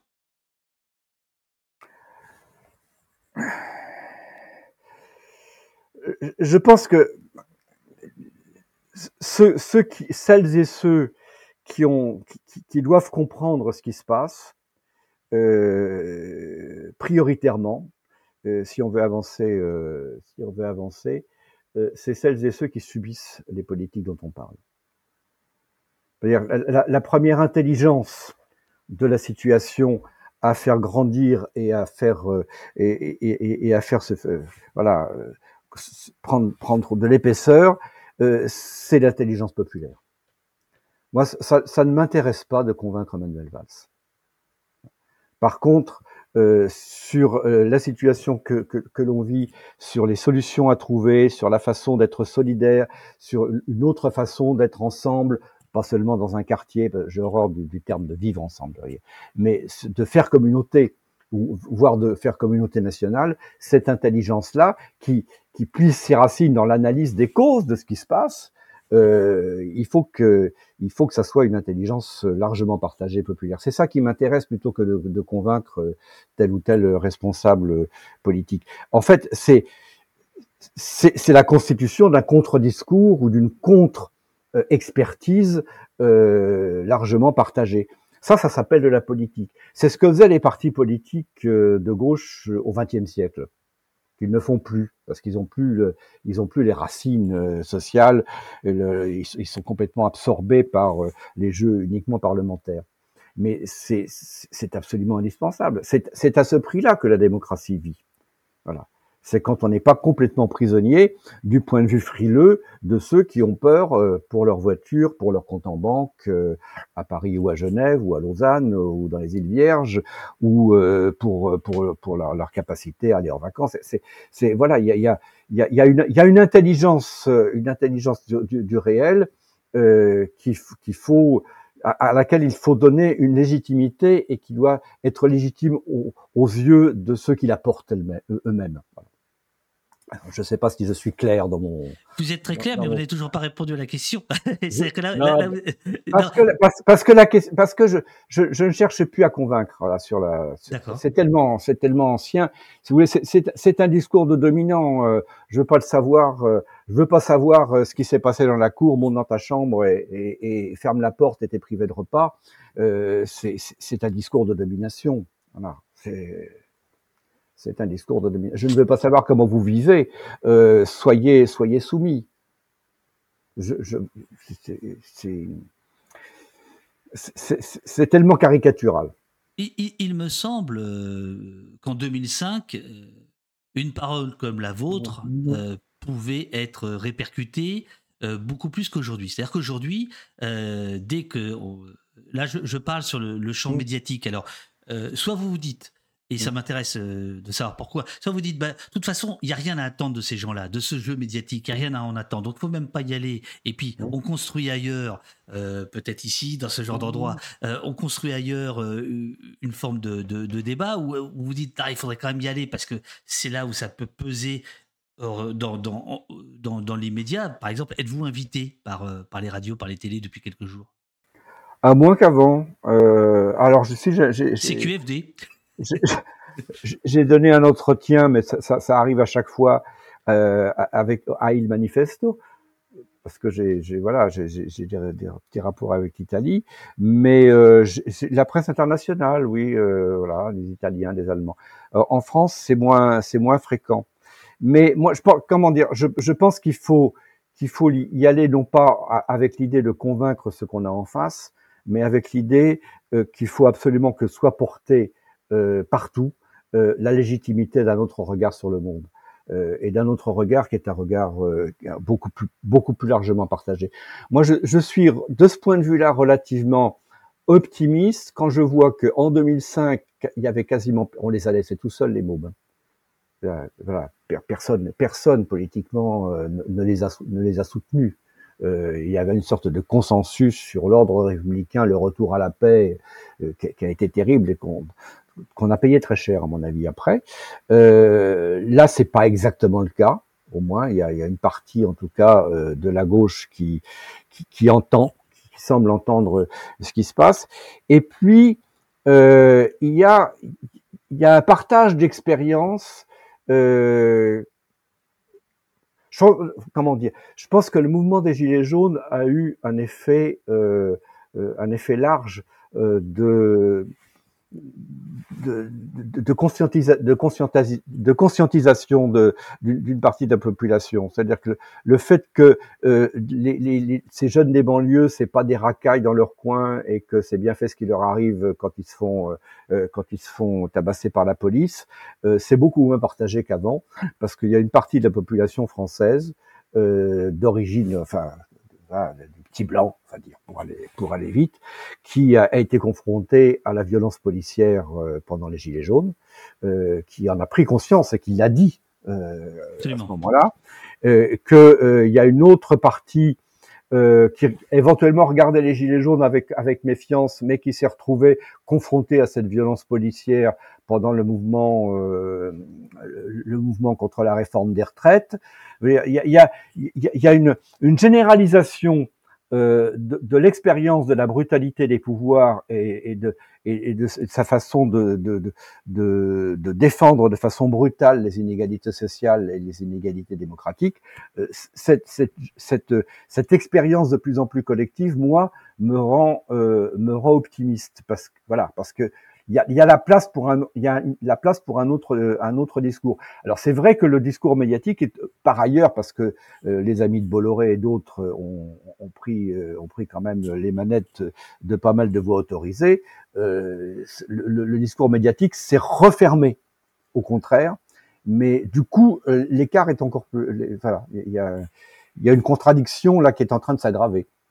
Est-ce qu'il ne s'est pas refermé par un racisme plus ou moins conscient, plus ou moins assumé, euh, une peur de l'autre euh, enfin, du point de vue des grands médias français, c'est, il s'est refermé parce qu'il y a une action militante euh, et d'un certain nombre de milliardaires aidés par le par les pouvoirs qui prend en main le, discours médiatique. Ça c'est clair. Euh, on entend euh, le, chat vous dit que ce capital sympathie, c'est Litchi par exemple, les saccages ont vidé euh, ce capital sympathie. Hein, je cite, ces saccages ont vidé le capital sympathie. On parlait tout à l'heure des pillages. Est-ce que vous pensez et il y a des textes là qui sortent aujourd'hui même dans Libération, dans Le Monde, d'auteurs qui vivent dans des, dans des quartiers et qui disent les gars, arrêtez de casser parce que en fait, ça casse le mouvement. C'est vieux comme la casse. Euh, mais euh, là aussi, est-ce qu'il y a quelque chose de, vrai là-dedans par rapport à, ce que vous pouvez voir dans le monde entier depuis 20 ans vous étudiez les émeutes? Bah, le, le, propre de, la casse, c'est que c'est quand même... Ça dit quelque chose, mais ça dit du désespoir. Moi, c'est ça que c'est ma réaction. Et ce désespoir, euh, c'est le, fait qu'il n'y ait pas d'autre moyen de dire les choses. La seule, euh, la seule façon d'éviter la casse, c'est de trouver d'autres moyens. Euh, si on veut, si on veut arrêter euh, que ça s'exprime comme ça, il y a absolument la nécessité de faire des propositions d'action collective efficaces qui permettent, qui permettent de l'éviter. c'est clair que c'est comme ça dit du désespoir, euh, bah, ça transmet du désespoir aussi. Et, et, alors là, notamment du point de vue de ceux, non pas qu'ils regardent à la télévision, mais euh, euh, pour lesquels c'est au pied, c'est au pied de l'immeuble. Ça, c'est, ça, c'est clair. Hein. moi, je me souviens très très bien quand j'habitais Saint-Denis, 2005, quand j'ai vu mmh. l'école de mes enfants par mmh. terre. Mmh. Bah, c'est sûr, c'est sûr que là, il y a il y a quelque ah. chose de qui vous envahit, quoi. Ah oui, bien sûr, bien sûr, bien sûr, mais ça nous, ça nous renvoie le fait que ben, qu'est-ce qu'on a, qu'est-ce qu'on a fait pour pas que ça soit comme ça, et qu'est-ce qu'on peut faire pour que ça soit, que ça soit autrement? Absolument. Euh, voilà, ça, nous renvoie à notre propre impuissance quelque part. C'est cette impuissance qu'il faut dépasser. Euh, il y a quelqu'un qui cite, euh, euh, alors je crois que c'est lui en effet. ah non, c'est pas lui. mais en tout cas, il y a, voilà, il y a plusieurs écrivains qui publient en ce moment même des, des, des, des, mmh. tribunes. Alors sur la question des, des, écoles justement, des, des, services publics qui sont attaqués, il y a évidemment dans le chat comme partout plein de questions et un peu d'incompréhension. Euh, est-ce que vous faites déjà un distinguo entre euh, Nike et une école? Et si vous faites un distinguo, euh, lequel est-ce? Ah bah oui, il y a, un distinguo considérable. là, c'est la question. Là, c'est la question du pouvoir et de la prise la, de, la, colère contre les institutions. Une colère contre les institutions qui s'exprime sans que derrière, il y ait une connaissance fine et euh, encyclopédique de la façon dont s'organisent les institutions, qui est qui par rapport à qui, qu'est-ce que c'est qu'une mairie par rapport euh, euh, par rapport à une mairie annexe, par rapport à un conseil régional, etc. Tout ce qui ressemble à une institution dans ces cas-là est pris en est, est, pris pour cible. ça c'est ça c'est très clair, y compris tout ce qui apparaît comme institutionnel. Alors sur la question des écoles et des ou des bibliothèques, par exemple, euh, euh, bah, il faut aussi se poser la question de qu'est-ce que ça dit. C'est-à-dire que c'est là, ça existait déjà en 2005. Absolument. Et, c'est parce que c'est typiquement aussi des lieux de souffrance. Ce sont des lieux de souffrance pour euh, pour, pour une partie de cette jeunesse, euh, parce qu'on leur fait sentir. on leur fait sentir leur pardon, Alain, l'école oui, l'école oui, la bibliothèque moins quand même c'est le rapport à la culture écrite, à la culture cultivée. Euh, il y a, il y a, ah, il faut, il faut interroger mon collègue Denis Merklen, euh, qui, qui, est sociologue et qui a, qui a fait un livre sur pourquoi, pourquoi est-ce qu'on brûle, on brûle les bibliothèques. Il y en a beaucoup plus de brûlés euh, qu'on ne le pense. Oui. Donc, je ne vais pas parler à sa place. faut l'inviter. On va l'inviter. On va prendre son bouquin. On va l'inviter. Ouais, ouais, ouais, ouais, ouais. Voilà.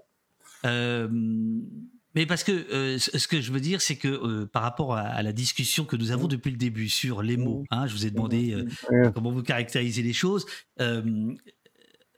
c'est ça qui m'intéresse aujourd'hui, c'est mmh. comment on peut amener le, le, débat. Eh bien, dans le camp de ceux qui sont les plus enclins à essayer de, de, comprendre ce qui se passe et comment on peut changer les choses, la question des écoles, des bibliothèques, arrive comme la deuxième lame qui, qui, qui,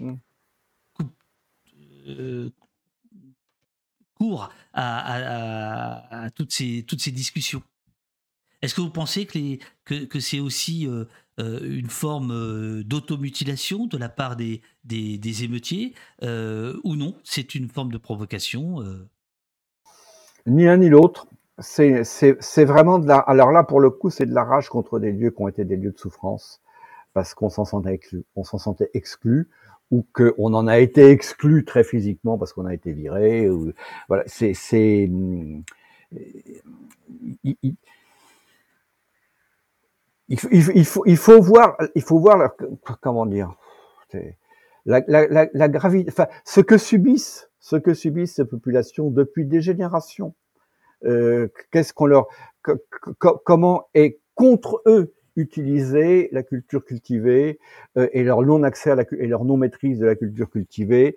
Euh, comment euh, l'école, par les, prérequis qu'elle suppose aujourd'hui, les exclut et exclut leurs enfants de façon de façon systématique. comment des, des réformes des réformes scolaires les renvoient aujourd'hui, comme par exemple la, la, la, la, réforme des bacs pro, de, de, de, l'apprentissage, euh, les renvois à l'usine. Il faut, que ceux qui sont euh, scandalisés par euh, les, les, incendies d'école se posent la question pourquoi ils ont tout fait pour que leurs enfants aillent pas dans ces écoles-là. Voilà. Euh, pour, pourquoi euh, C'est-à-dire qu'est-ce que ça dit de la, gravité des inégalités scolaires, des inégalités de la carte scolaire, des inégalités de moyens, des inégalités de traitement. Euh, L'école unique et républicaine, comment peut-on y croire aujourd'hui alors que c'est même une, des, un des objectifs du gouvernement de, de, détricoter ce qu'il en reste. Euh, alors c'est vrai que euh, il y a pour, pour, euh, pour, pour, euh, notamment pour des intellectuels, pour des gens pour qui l'école a été un, un, lieu d'épanouissement et, et, de, et de promotion, c'est une douleur particulière. C'est-à-dire, mais euh, moi, ça m'a profité, mais pas les autres alors. Mais qu'est-ce que c'est que cette affaire? Eh oui, faut le prendre. On le prend dans la figure. Euh, Crapouillou dans le chat qui nous dit faire de la euh, hop. Ah non, la question a été enlevée. Qu'est-ce que c'est que ce bazar? La question a été enlevée à ce moment, au moment même où je lisais. Merde alors. Euh, j'essaie de, de, de, la, de la retrouver. Euh, oui, si, elle est là. Elle est là. Attendez, bougez pas. Une petite seconde. voilà, elle est ici. Si on a du mal. Ah non, il y a trop de questions. Arrêtez, arrêtez dans le chat, s'il vous plaît, que je puisse lire la question de, de Crapouillou, à moins que, euh, à moins qu'elle ait été euh, renversée. Mais bon, alors c'est pas grave. Je, je, je, je, cite de mémoire Crapouillou qui fait du soutien scolaire dans les mmh, cités, mmh, mmh. qui nous parle du, du, du de la souffrance avec l'écriture, la lecture, et que, en ce sens, effectivement, la bibliothèque peut être un lieu de souffrance parce que il y a toute une jeunesse qui, euh, qui a beaucoup de mal à, lire, à écrire. Mmh. D'autres euh, expliquent euh, effectivement la bibliothèque pourrait apparaître. Je, dis ça parce que ça, ça nuance mon questionnement de tout à l'heure, donc il n'y a pas de souci. et voilà que, que, la bibliothèque peut, pour certains, symboliser le, le savoir auquel ils n'auront pas accès ou qu'ils ne l'auraient pas mmh. réservé. Bon, voilà, il y a, y a ces, ces, ces questions-là. Alors il y a des choses il y a aussi des points tout à fait euh, techniques qui se posent, c'est-à-dire que euh, on, va aussi attaquer ce qui est sous la main. C'est-à-dire, et ce qui est sous la main, c'est encore quelques euh, dispositifs de service public, au fond. Mm-hmm. Oui, alors c'est vrai qu'ils sont les, émeutiers sont sortis de leur quartier où ils étaient dans, restés en 2005, c'est-à-dire que voilà.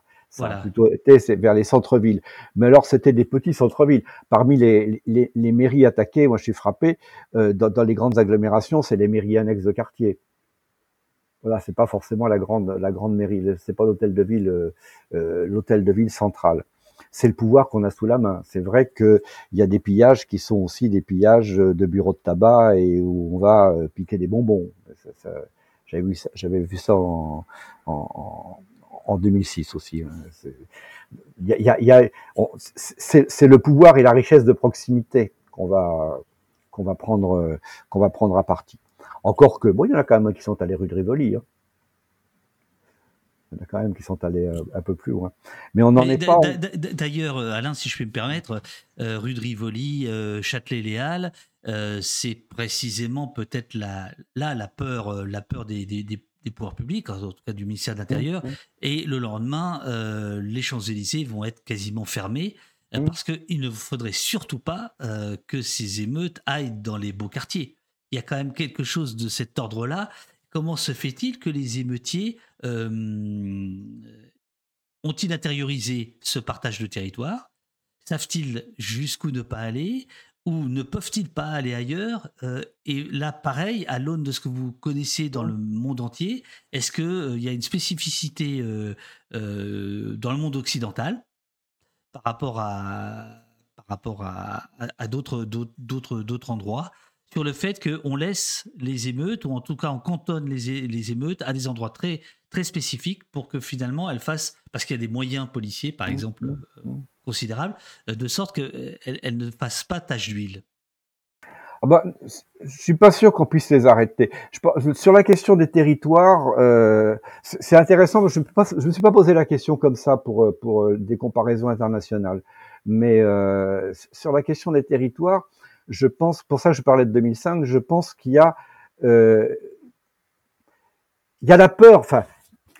Cette fois-ci, ils ont ils, sont, ils, ont osé sortir du quartier et aller en centre-ville. Il y a, il y a une, il faut, il y a, il y a ce que, ce que le, la révolte s'autorise ou non. Et c'est intéressant de, c'est intéressant de le voir comme ça. Bah, c'est ce qui m'avait fasciné avec le, avec les gilets jaunes, c'est-à-dire qu'il y a eu la, la conquête des centres-villes et la conquête des Champs-Élysées, euh, justement au, au, moment des, au, moment des gilets jaunes, c'est-à-dire qu'une révolte sociale était, avait osé venir euh, au cœur, dans un cœur qui d'ailleurs était en général très très peu connu par ceux qui étaient là. C'était des fois la première fois qu'ils venaient à Paris. Mais euh, je, suis pas sûr que quelques dispositifs que ce soit puissent empêcher euh, euh puissent empêcher d'aller de, d'aller vers des centres plus plus significatifs de pouvoir ou de richesse. Non, c'est vrai que dans des pays industriels de longue date et de, et, de, forte immigration coloniale comme comme la France, euh, les périphéries, euh, les périphéries euh, ont été des lieux de cantonnement et d'auto-cantonnement de populations de population défavorisées. C'est vrai qu'il y a des, des, jeunes de certains quartiers qui, qui, qui, sortent très très peu de leur quartier, ou pas tout seuls en tout cas, parce que parce qu'ils sont en ils, ils, sont ils se, ils se, sentent en danger, ils sont en, en, en inconfort pour des tas de raisons tout à, tout à, totalement, euh, totalement valables, enfin totalement compréhensibles. Hein, le regard des autres, la police, etc. Donc sortir du quartier, c'est déjà une libération. Et sortir, oser, oser aller porter sa colère et porter sa rage ailleurs que dans son quartier, c'est déjà une libération. Ils sont pas allés sur les Champs-Élysées cette fois-ci. Cette fois-ci. Euh, on a parlé de, de, de, de mairies attaquées, euh, dont vous avez parlé d'annexes, euh, etc. Mais il y a, y a deux mairies qui ont été attaquées. Enfin, il y a le maire de La des Roses, dont la maison a été attaquée à coups de voiture bélier. Et il y a la mairie, pour le coup, la mairie centrale de Clichy-sous-Bois, mhm. qui a été mhm. aussi attaquée. Alors pour le deuxième, le symbole est tellement évident que c'est pas la peine mhm. d'épiloguer. Je veux dire, voilà Ici, on a tous compris. Euh, en revanche, euh, le, premier point, euh, alors évidemment, il y a une instruction. nous ne sommes pas dans le secret de l'instruction l'un et l'autre. Nous n'avons accès à aucun PV. On ne sait pas ce qui, s'est passé, mais on, connaît, on connaît le symbole. Hein, c'est-à-dire, on a mmh. attaqué à la voiture bélier.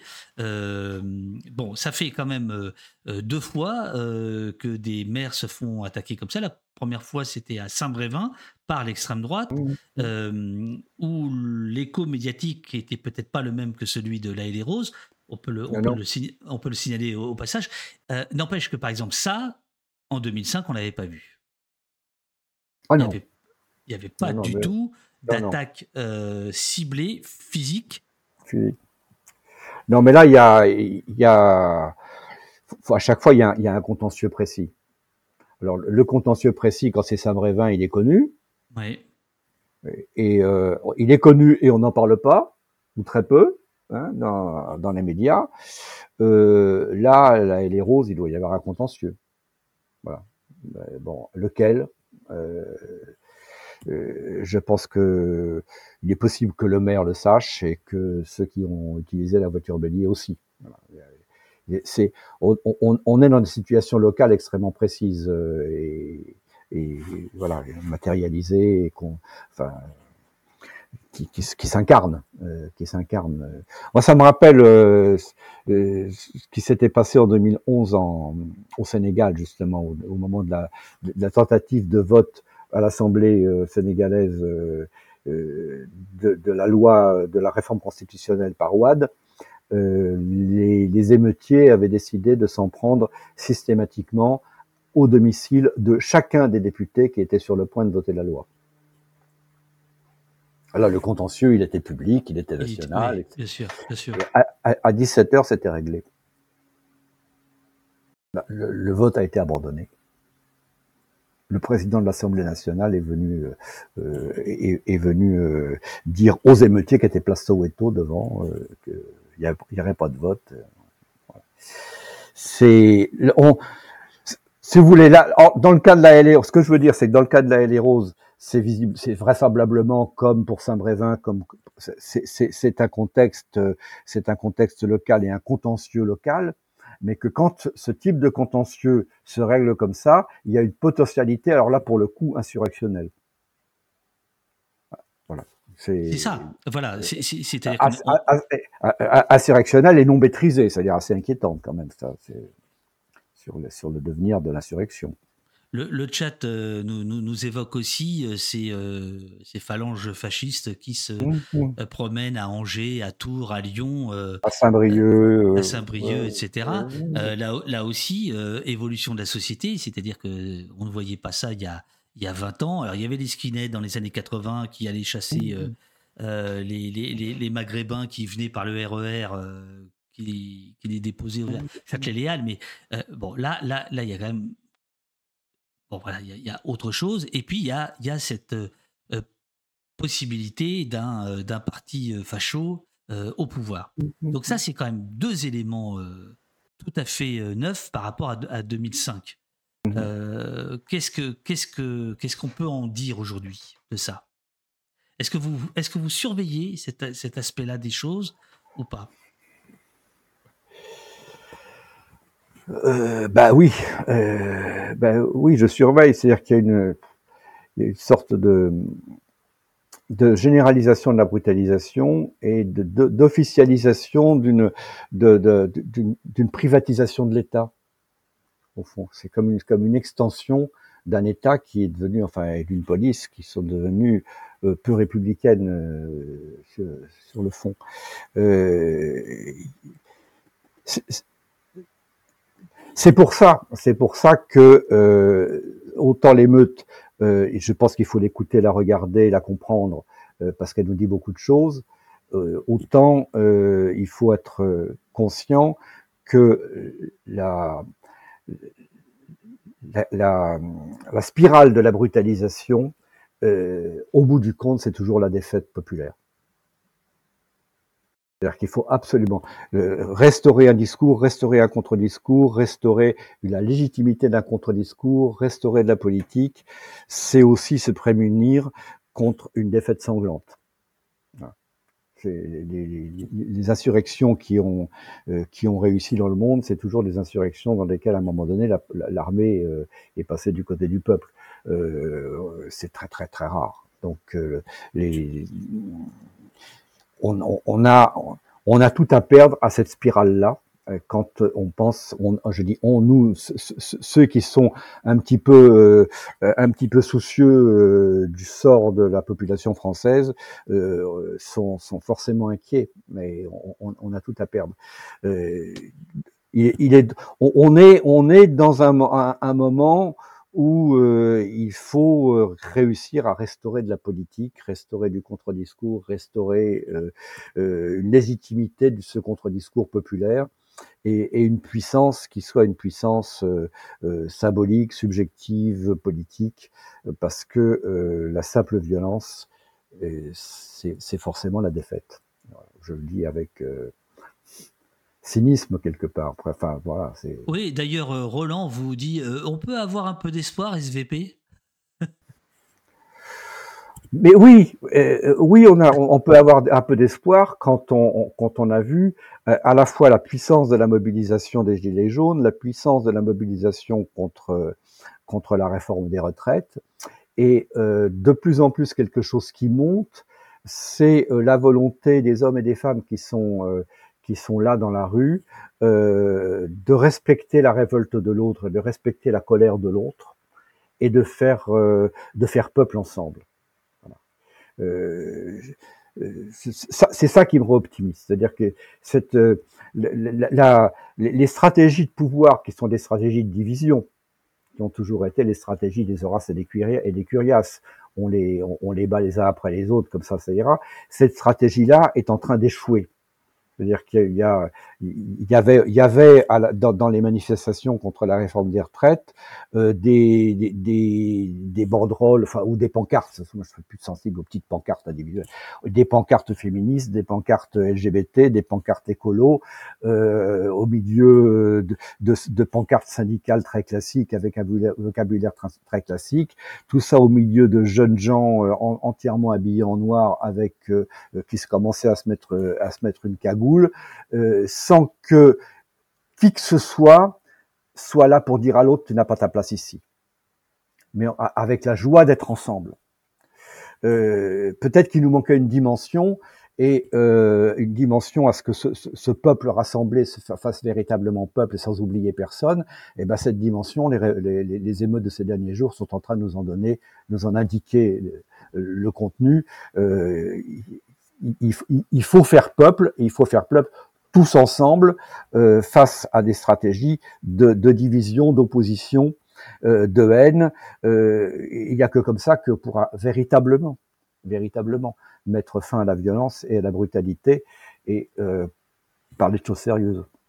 Il est de bon ton de dire qu'aujourd'hui, ceux qui se frottent les mains, c'est Marine Le Pen et ses, et ses, sbires et ses lieutenants. C'est ce que vous voyez euh, de par le monde que euh, après des émeutes, c'est la, tentation euh, autoritaire ah bah, qui gagne. C'est simple. depuis le début du siècle que je regarde ça, il y a eu des, quand même des dizaines, des, dizaines de soulèvements nationaux. il y en a trois. Il y en a trois qui ont gagné. Et quand je vous les citer, excusez-moi, une toute petite seconde. Voilà.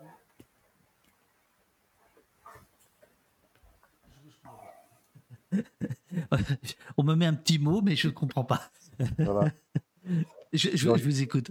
Oui, il n'y a, que trois, a que trois mouvements qui ont réussi à changer, à changer le pouvoir auquel ils étaient confrontés euh, trois, dans trois pays.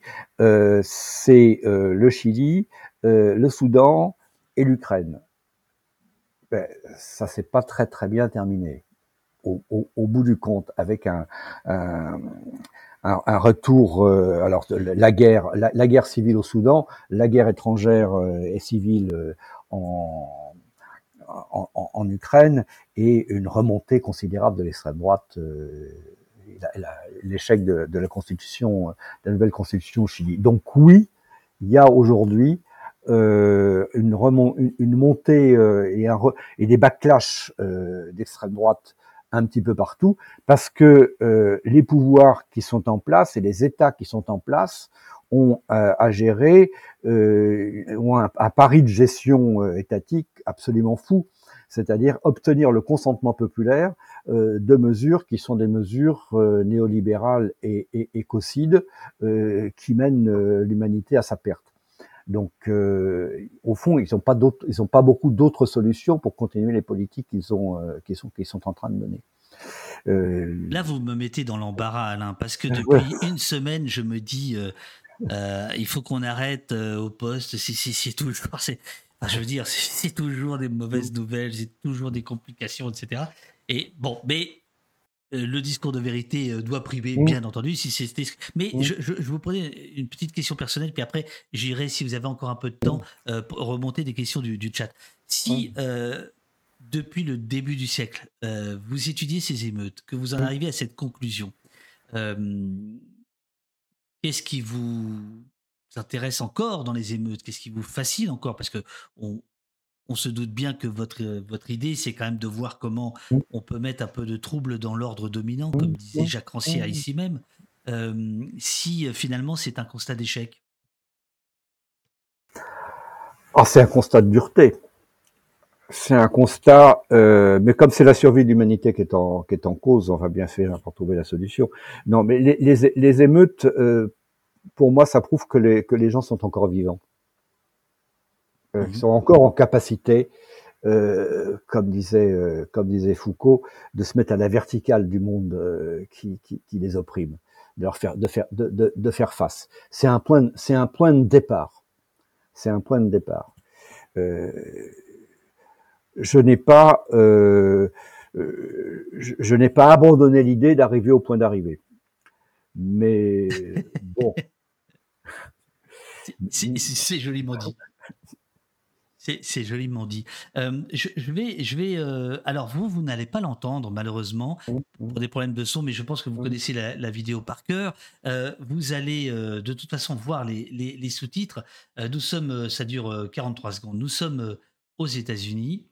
nous sommes aux États-Unis. C'est Kimberly Jones qui est une, une, une autrice nord-américaine qui réagit après des émeutes euh, qui suivent la mort de George Floyd. Je, vais nous enlever pour que chacun puisse bien lire les sous-titres.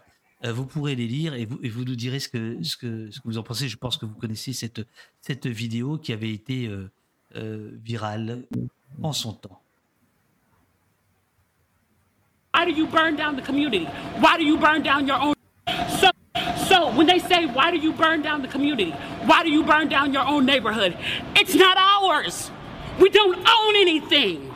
There's a social contract that we all have that if you steal or if I steal, then the person who is the authority comes in and they fix the situation. But the person who fixes the situation is killing us. So the social contract is broken. And if the social contract is broken, why the fuck do I give a shit about burning the fucking Football Hall of Fame, about burning a fucking Target? You broke the contract when you killed us in the streets and didn't give a fuck. You broke the contract when for 400 years we played your game and built your wealth. So when they say, why do you burn down the community? Voilà, je, je, je, je nous remets ensemble. Voilà, voilà. J'imagine que, que vous connaissiez cette, cette, cette vidéo, cette, cette déclaration. Est-ce que, est que vous souscrivez à ce qu'elle dit? Est-ce que, est que on peut faire un parallèle entre les États-Unis et, la France? Est-ce que la pauvreté, la relégation dans les ghettos américains équivaut à celle dans, dans les quartiers en France? Ça a beaucoup de rapport en tout cas. Euh, c'est sûr que ça a beaucoup de rapports. C'est pas exactement le même, euh, euh la, même histoire, mais euh, entre l'histoire de l'esclavage aux États-Unis et, et l'histoire de la de la main d'œuvre coloniale en France, il y a, y, a, quand même une gestion qui à un moment donné s'est croisée. il se trouve que j'ai j'ai un petit peu travaillé cette année sur euh, la question de l'esclavage et, et, et, comment ça s'est passé quand l'esclavage a été aboli dans les colonies françaises.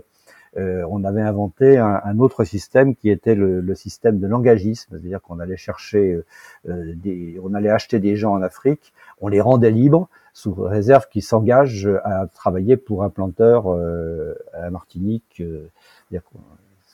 On allait chercher de la, main-d'œuvre comme ça, et c'est comme ça que c'est comme ça que dans les années 50, on est allé chercher au Maroc de la main-d'œuvre pour Renault au Maroc euh, ou, ou, en Algérie. Donc il y a quand même un petit rapport, euh, même s'il n'y a pas eu d'esclavage sur le territoire français. Euh, oui, oui, bien sûr qu'on s'y retrouve, on s'y retrouve, et ça c'est c'est c'est vraisemblablement euh, aux émeutes américaines après, après l'assassinat de George Floyd que les émeutes françaises ont le plus ressemblé, euh, ont le plus ressemblé euh, cette année, avec ce sentiment d'être de dépossession totale. Voilà, dépossession totale. Dans, dans, les comptes rendus qui, qui sont faits euh, des, des, des, émeutes actuelles, euh, il, il, semblerait que parfois certains émeutiers euh, ait pris l'habitude de, de, de, se déguiser ou de se rendre anonyme, euh, soit en s'habillant tout en noir, soit en s'habillant tout en blanc. Euh, C'était des choses qui n'existaient pas en 2005. On se cachait le visage, on se masquait. Avec la casquette. Voilà. Euh, mais, mais, là, il y a quelque chose de plus. Euh, euh, presque de plus militaire finalement, pas de plus préparé. Vous avez noté ça aussi ou pas? Là, je n'ai pas vu. Je, je, je veux dire que j'ai pas vu directement les les, les émeutiers euh, sur place. Euh, euh, c'est il y a une question. Il y a, il y a, il y a un aspect carnaval aussi. Hein. Il y a militaire, mais il y a aussi le, il y a aussi le côté le carnaval qui est un événement au départ assez subversif. Hein. Absolument. Oui, absolument. Euh, dans, dans, votre ouvrage, vous citez euh, Nelson Mandela, que je vais citer à mon tour. Mm, mm. Euh, c'est toujours l'oppresseur, non l'opprimé, qui détermine la forme de la lutte. Si mm. l'oppresseur utilise la violence, l'opprimé n'aura pas d'autre choix que de répondre par la violence. Aujourd'hui, est-ce que vous avez étudié, regardé un petit peu les, les, les rapports euh, de police, en tout cas la communication de la mmh, police, mmh. la communication mmh. du ministère de l'Intérieur, euh, le fait de, de, faire appel à des euh, troupes dites d'élite, RAID, GIGN, BRI, tout ça, tout ça vous, vous, vous fait dire quoi sur l'utilisation de la violence, éventuellement sur une transformation de l'utilisation de, de, de, la violence? On, on, il semblerait qu'on voit des policiers à nouveau en retrait, euh, mmh. évitant le, contact, évitant évidemment le, mort supplémentaire qui, euh, qui ferait tout basculer. Euh, à l'aune de la phrase de, Nelson Mandela, est-ce que vous pensez que dans, les, dans, les, dans, les, dans, les, dans les hautes sphères, on sait ces choses-là?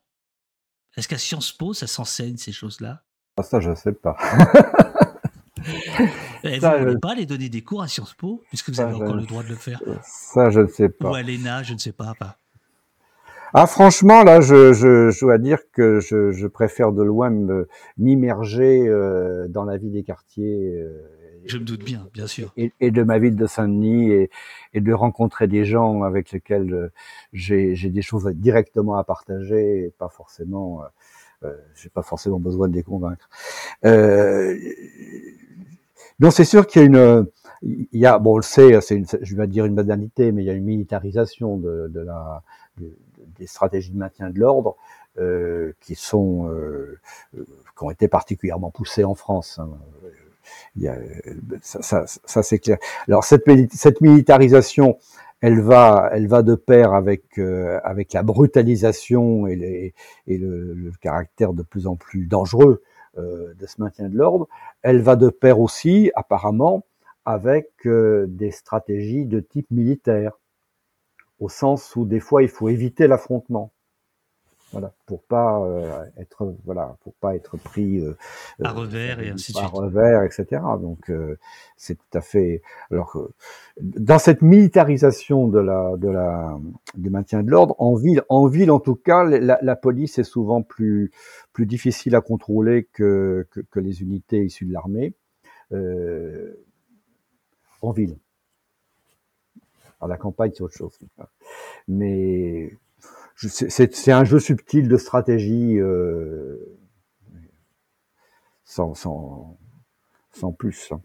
Pour moi, ça me. Vous n'êtes pas préoccupé par cette démonstration de force dont on n'arrive pas bien à savoir si elle est euh, faite euh, à destination du bon peuple ou si elle est faite vraiment pour des raisons tactiques, concrètes, de terrain? Alors là, je ne ah, je, fais, pas allusion au fait que le raid a arrêté un livreur, euh, mmh. je crois que c'était à Marseille, enfin une espèce de truc complètement, euh, mmh. euh, voilà, disproportionné, enfin tout ce que tout, tout, ce qu'on veut. Et là, on a un peu de mal à, saisir la, le sous-texte exact. Ou alors, c'est de dire, eh ben, c'est de la militarisation, on y va. Ah oui, oui, ah oui, oui, oui, je pense que c'est ça. Hein. Je pense que c'est ça. C'est le dernier argument pour obtenir le consentement. Et euh, ma foi, ça, peut à la fois rassurer et faire peur, et ça peut rassurer et faire peur aux mêmes gens. Hein. Euh, de ce point de vue-là, on s'habitue à, ce type de situation. Euh, bien sûr, bien sûr. Dans votre ouvrage, vous avez euh, et, je remercie infiniment JC euh, qui m'a envoyé euh, des petites notes qu'il avait prises lui aussi à la sortie du, du bouquin. JC, c'est un de nos musiciens. C'est extraordinaire. Il m'a envoyé. Il dit Ah oui, tu le reçois demain. tiens, voilà toutes mes notes. Et puis là, il y a 10 pages de Word. Enfin bref. vous écrivez La gouvernance insécuritaire ne cherche pas à faire reculer l'insécurité. Elle en a besoin car elle légitime la répression et la sophistication technique et législative de la répression. Est-ce que les émeutes sont aussi euh, un moment de vérité pour, euh, pour le politique, pour, euh, pour la gouvernance insécuritaire, comme, comme vous la décrivez? Oh, je, je, pense, je, je, ça, ça, me, ça, me, fait penser au, au cinquième élément, c'est le, le, le, film, la, le, le, danger dans le cinquième élément, c'est une énorme, une énorme étoile qui, qui arrive et en fait, sa particularité, c'est que plus on lui en, plus on lui tire dessus, et plus elle grossit, et plus, euh, elle devient, dangereuse. Il y a de ça. Hein. il y a de ça. Il y a, une, logique. Euh, mais à condition, ça, ne marche cette logique insécuritaire et cette et cette euh, cette, diffusion, cette augmentation de la, force et de la force et de la force de la force armée, euh, ça ne marche que si on arrive à la justifier par un ennemi intérieur. Voilà, par le fait qu'il y a un, y a un ennemi intérieur. Je, je je pense que pour une grande partie de la population française aujourd'hui, ce dont j'ai parlé, que ce soit ceux qui étaient parmi les gilets jaunes ou, dans la mobilisation contre la réforme des retraites, euh, cette idée d'ennemi de, intérieur est en train de perdre complètement de la consistance. Voilà. Donc il leur reste, euh, il, leur reste un, un, front d'ennemis intérieurs qu'on agite à chaque fois, euh, mais je l'ai pas beaucoup entendu pendant les pendant les émeutes. C'est la question de l'islamophobie qui reste l'ennemi intérieur le plus rassembleur, au fond, dans, cette gestion insécuritaire. Euh, sauf que euh, on sait que la menace, euh, la, menace terroriste, euh, qui elle, au fond, la justification ultime de cette islamophobie d'État, ben, la menace terrorisme, terroriste, elle est en train de basculer du côté de l'extrême droite. Donc là aussi, ça peut, ça, peut se fragiliser. Euh, oui, mais pour autant, les moyens euh, antiterroristes les plus spectaculaires sont euh, utilisés aujourd'hui contre contre tout le monde. Mais ça, voilà, ça c'est c'est le c'est la, c'est la loi, c'est-à-dire que les, le, devenir naturel des lois d'exception, on le sait, c'est de devenir des lois ordinaires et, et des lois antiterroristes, des lois contre tout le monde. Mais en même temps, il faut qu'il y ait, il faut qu'il y ait ces justifications de la guerre intérieure. Si l'État se retrouve à faire la guerre contre tout le monde, c'est, politiquement, militairement peut-être tenable, mais euh, politiquement un peu compliqué quand même. Euh, mon cher Alain, il y a plein de belles questions euh, dans, le, dans le chat. Vous avez encore un peu de temps ou vous avez un rendez-vous avec un docteur, Non, je, disons une dizaine de minutes. Oh la vache Oh, faut que j'aille vite alors. alors, ok, super. MTPSN, a-t-on déjà vu une sorte de protestation parallèle sur le même temps, à savoir manifestation écologique, manifestation contre la discrimination, manifestation contre la vie chère, sorte d'alliance entre les beaufs et les barbares? Mais bien sûr que non. C'est ça qui fait, c'est ça qui fait, euh, comme j'ai dit dans, dans, un article dans Mediapart, cette année, euh, une, année, une année fantastique, suivant l'expression de Denis Lehan dans ce roman Un, pays à l'aube.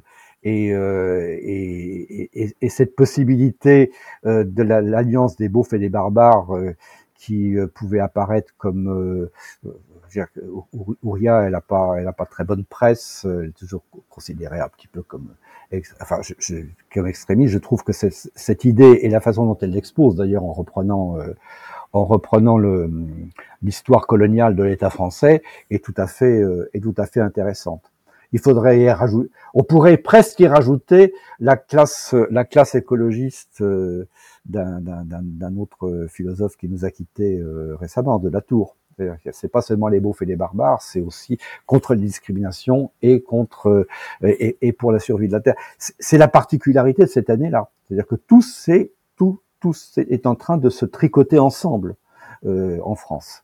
Euh, et même si la situation est extrêmement euh, dangereuse, inquiétante, euh, difficile à supporter, c'est ça qui peut qui, peut rendre un petit peu optimiste. C'est-à-dire, c'est en tout cas, c'est un point d'appui, euh, c'est un point d'appui considérable euh, pour l'avenir.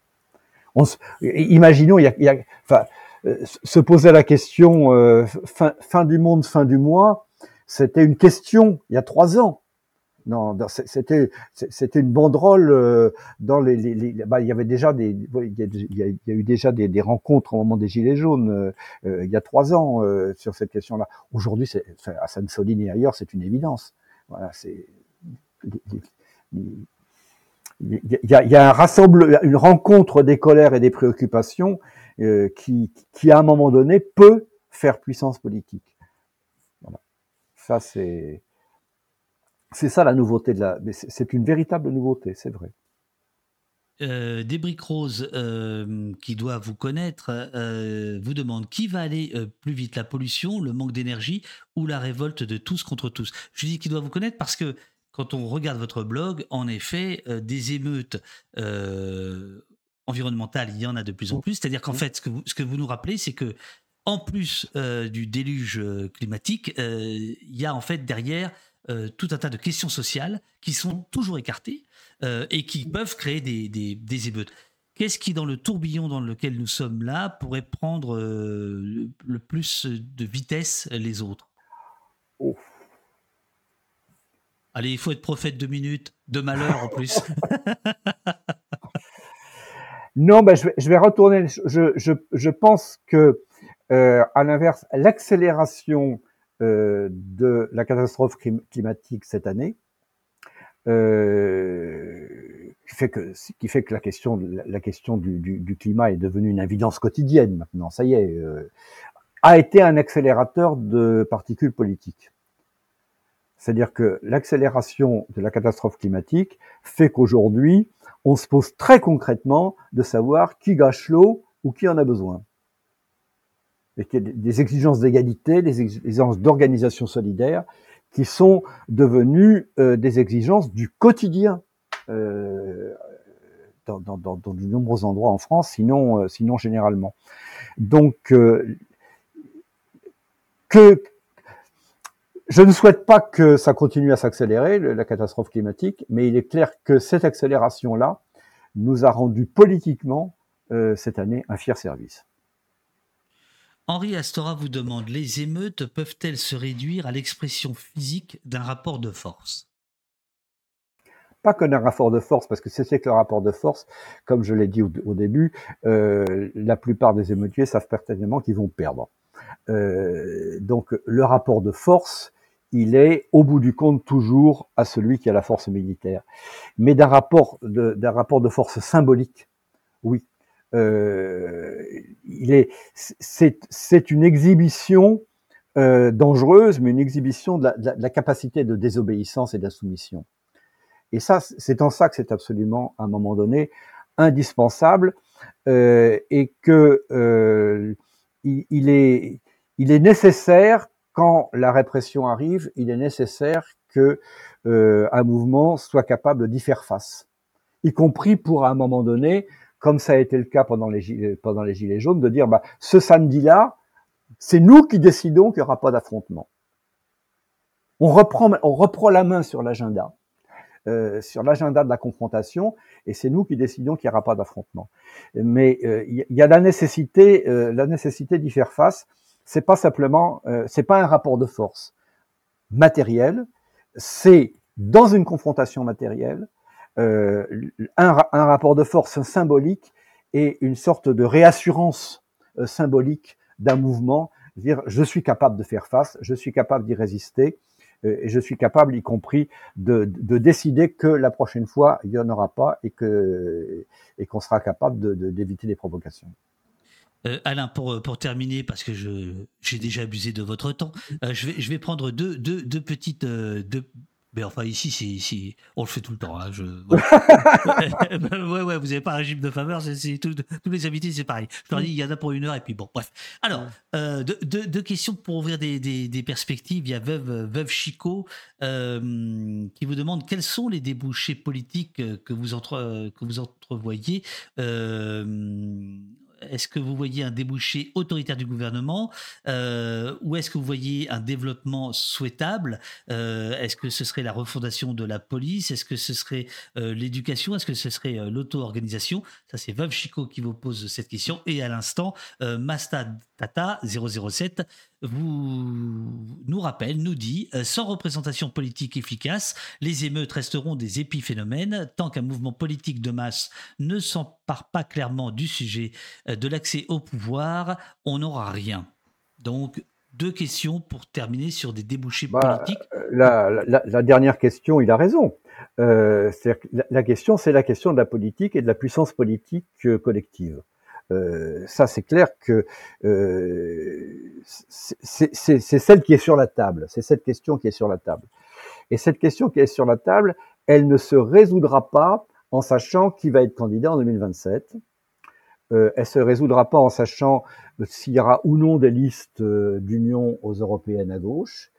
Elle ne se résoudra que par un phénomène constituant du peuple lui-même, c'est-à-dire par la constitution de, en, puissance de ces rencontres et de ces mobilisations collectives euh, de cette année.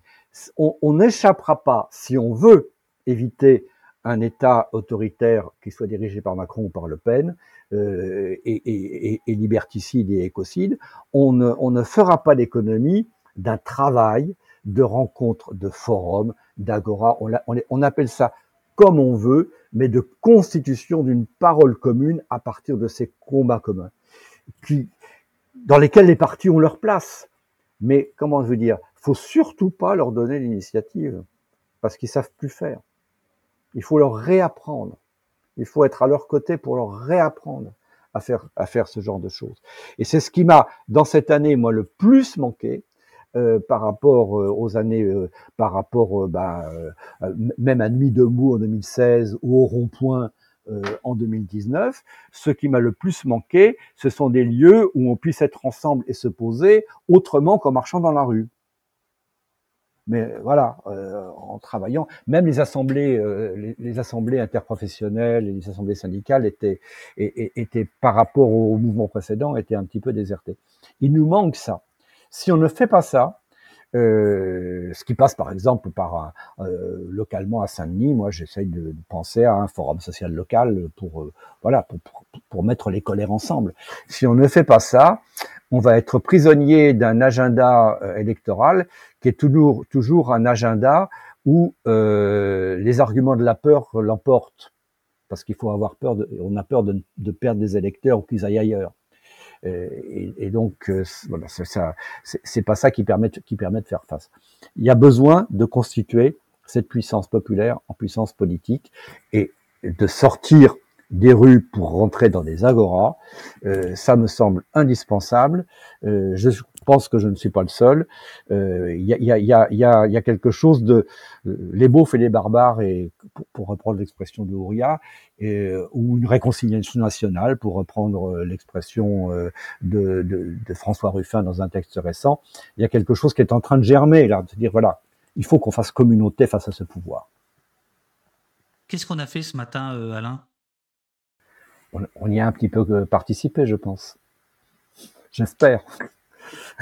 Merci beaucoup et merci pour ce beau sourire euh, final. Euh, c'était c'était un plaisir de, converser avec vous, de discuter avec vous. Il y a, beaucoup de monde là. Il y a, un gros gros amphi là. Il y a à peu près 900 personnes. Oh là là. Euh, ah bah ouais ouais ouais ouais. bon, euh, la plupart sont des, copains, des camarades. Enfin, après, il y a toujours un ou deux, on ne sait jamais pour qui ils travaillent. Mais non, non, des, gens super. Merci à ce monsieur, euh, nous dit J'adore. Merci, c'était très intéressant, nous dit euh, Grenadine, Gimous. Merci. Oui, c'était très intéressant, nous dit Helmut Kohl. merci beaucoup, j'ai beaucoup appris. Merci Alain Berthaud, merci, merci. Oh là la vache une perle d'opos. Merci d'être venu. Ça fait plaisir de voir un anthropologue enfin interviewé sur un tel sujet, nous dit euh, Durdenov. Euh, voilà, il y a des questions maintenant sur la, la, réconciliation. Euh, oh là là, merci pour sa connaissance. Merci, merci. Excellent. Regardez, prenez, prenez, ça, ça, fait du bien. Très ah instructif. Merci. Merci pour cette intelligence. merci de nous prendre pour un symbole. c'est quoi le symbole? Là, j'ai pas compris. Passionnant, merci. Enfin bon, bref. Voilà. Euh, moi j'ai vu de la lumière et je suis rentré. Eh bien, sale boomer, tu peux rester, car on va. Euh, mais c'est son nom. Hein. pas... Ah non, alors c'est pas à vous, je m'adresse. Ah, vous imaginez Après deux heures. Bon, allez, sale boomer, salut. Hein. correct, correct, le garçon. Bon, à, bien, à bientôt, Alain. Merci, merci infiniment d'être passé. Merci à, merci à vous. Merci à vous. À bientôt, à bientôt. merci beaucoup. Merci.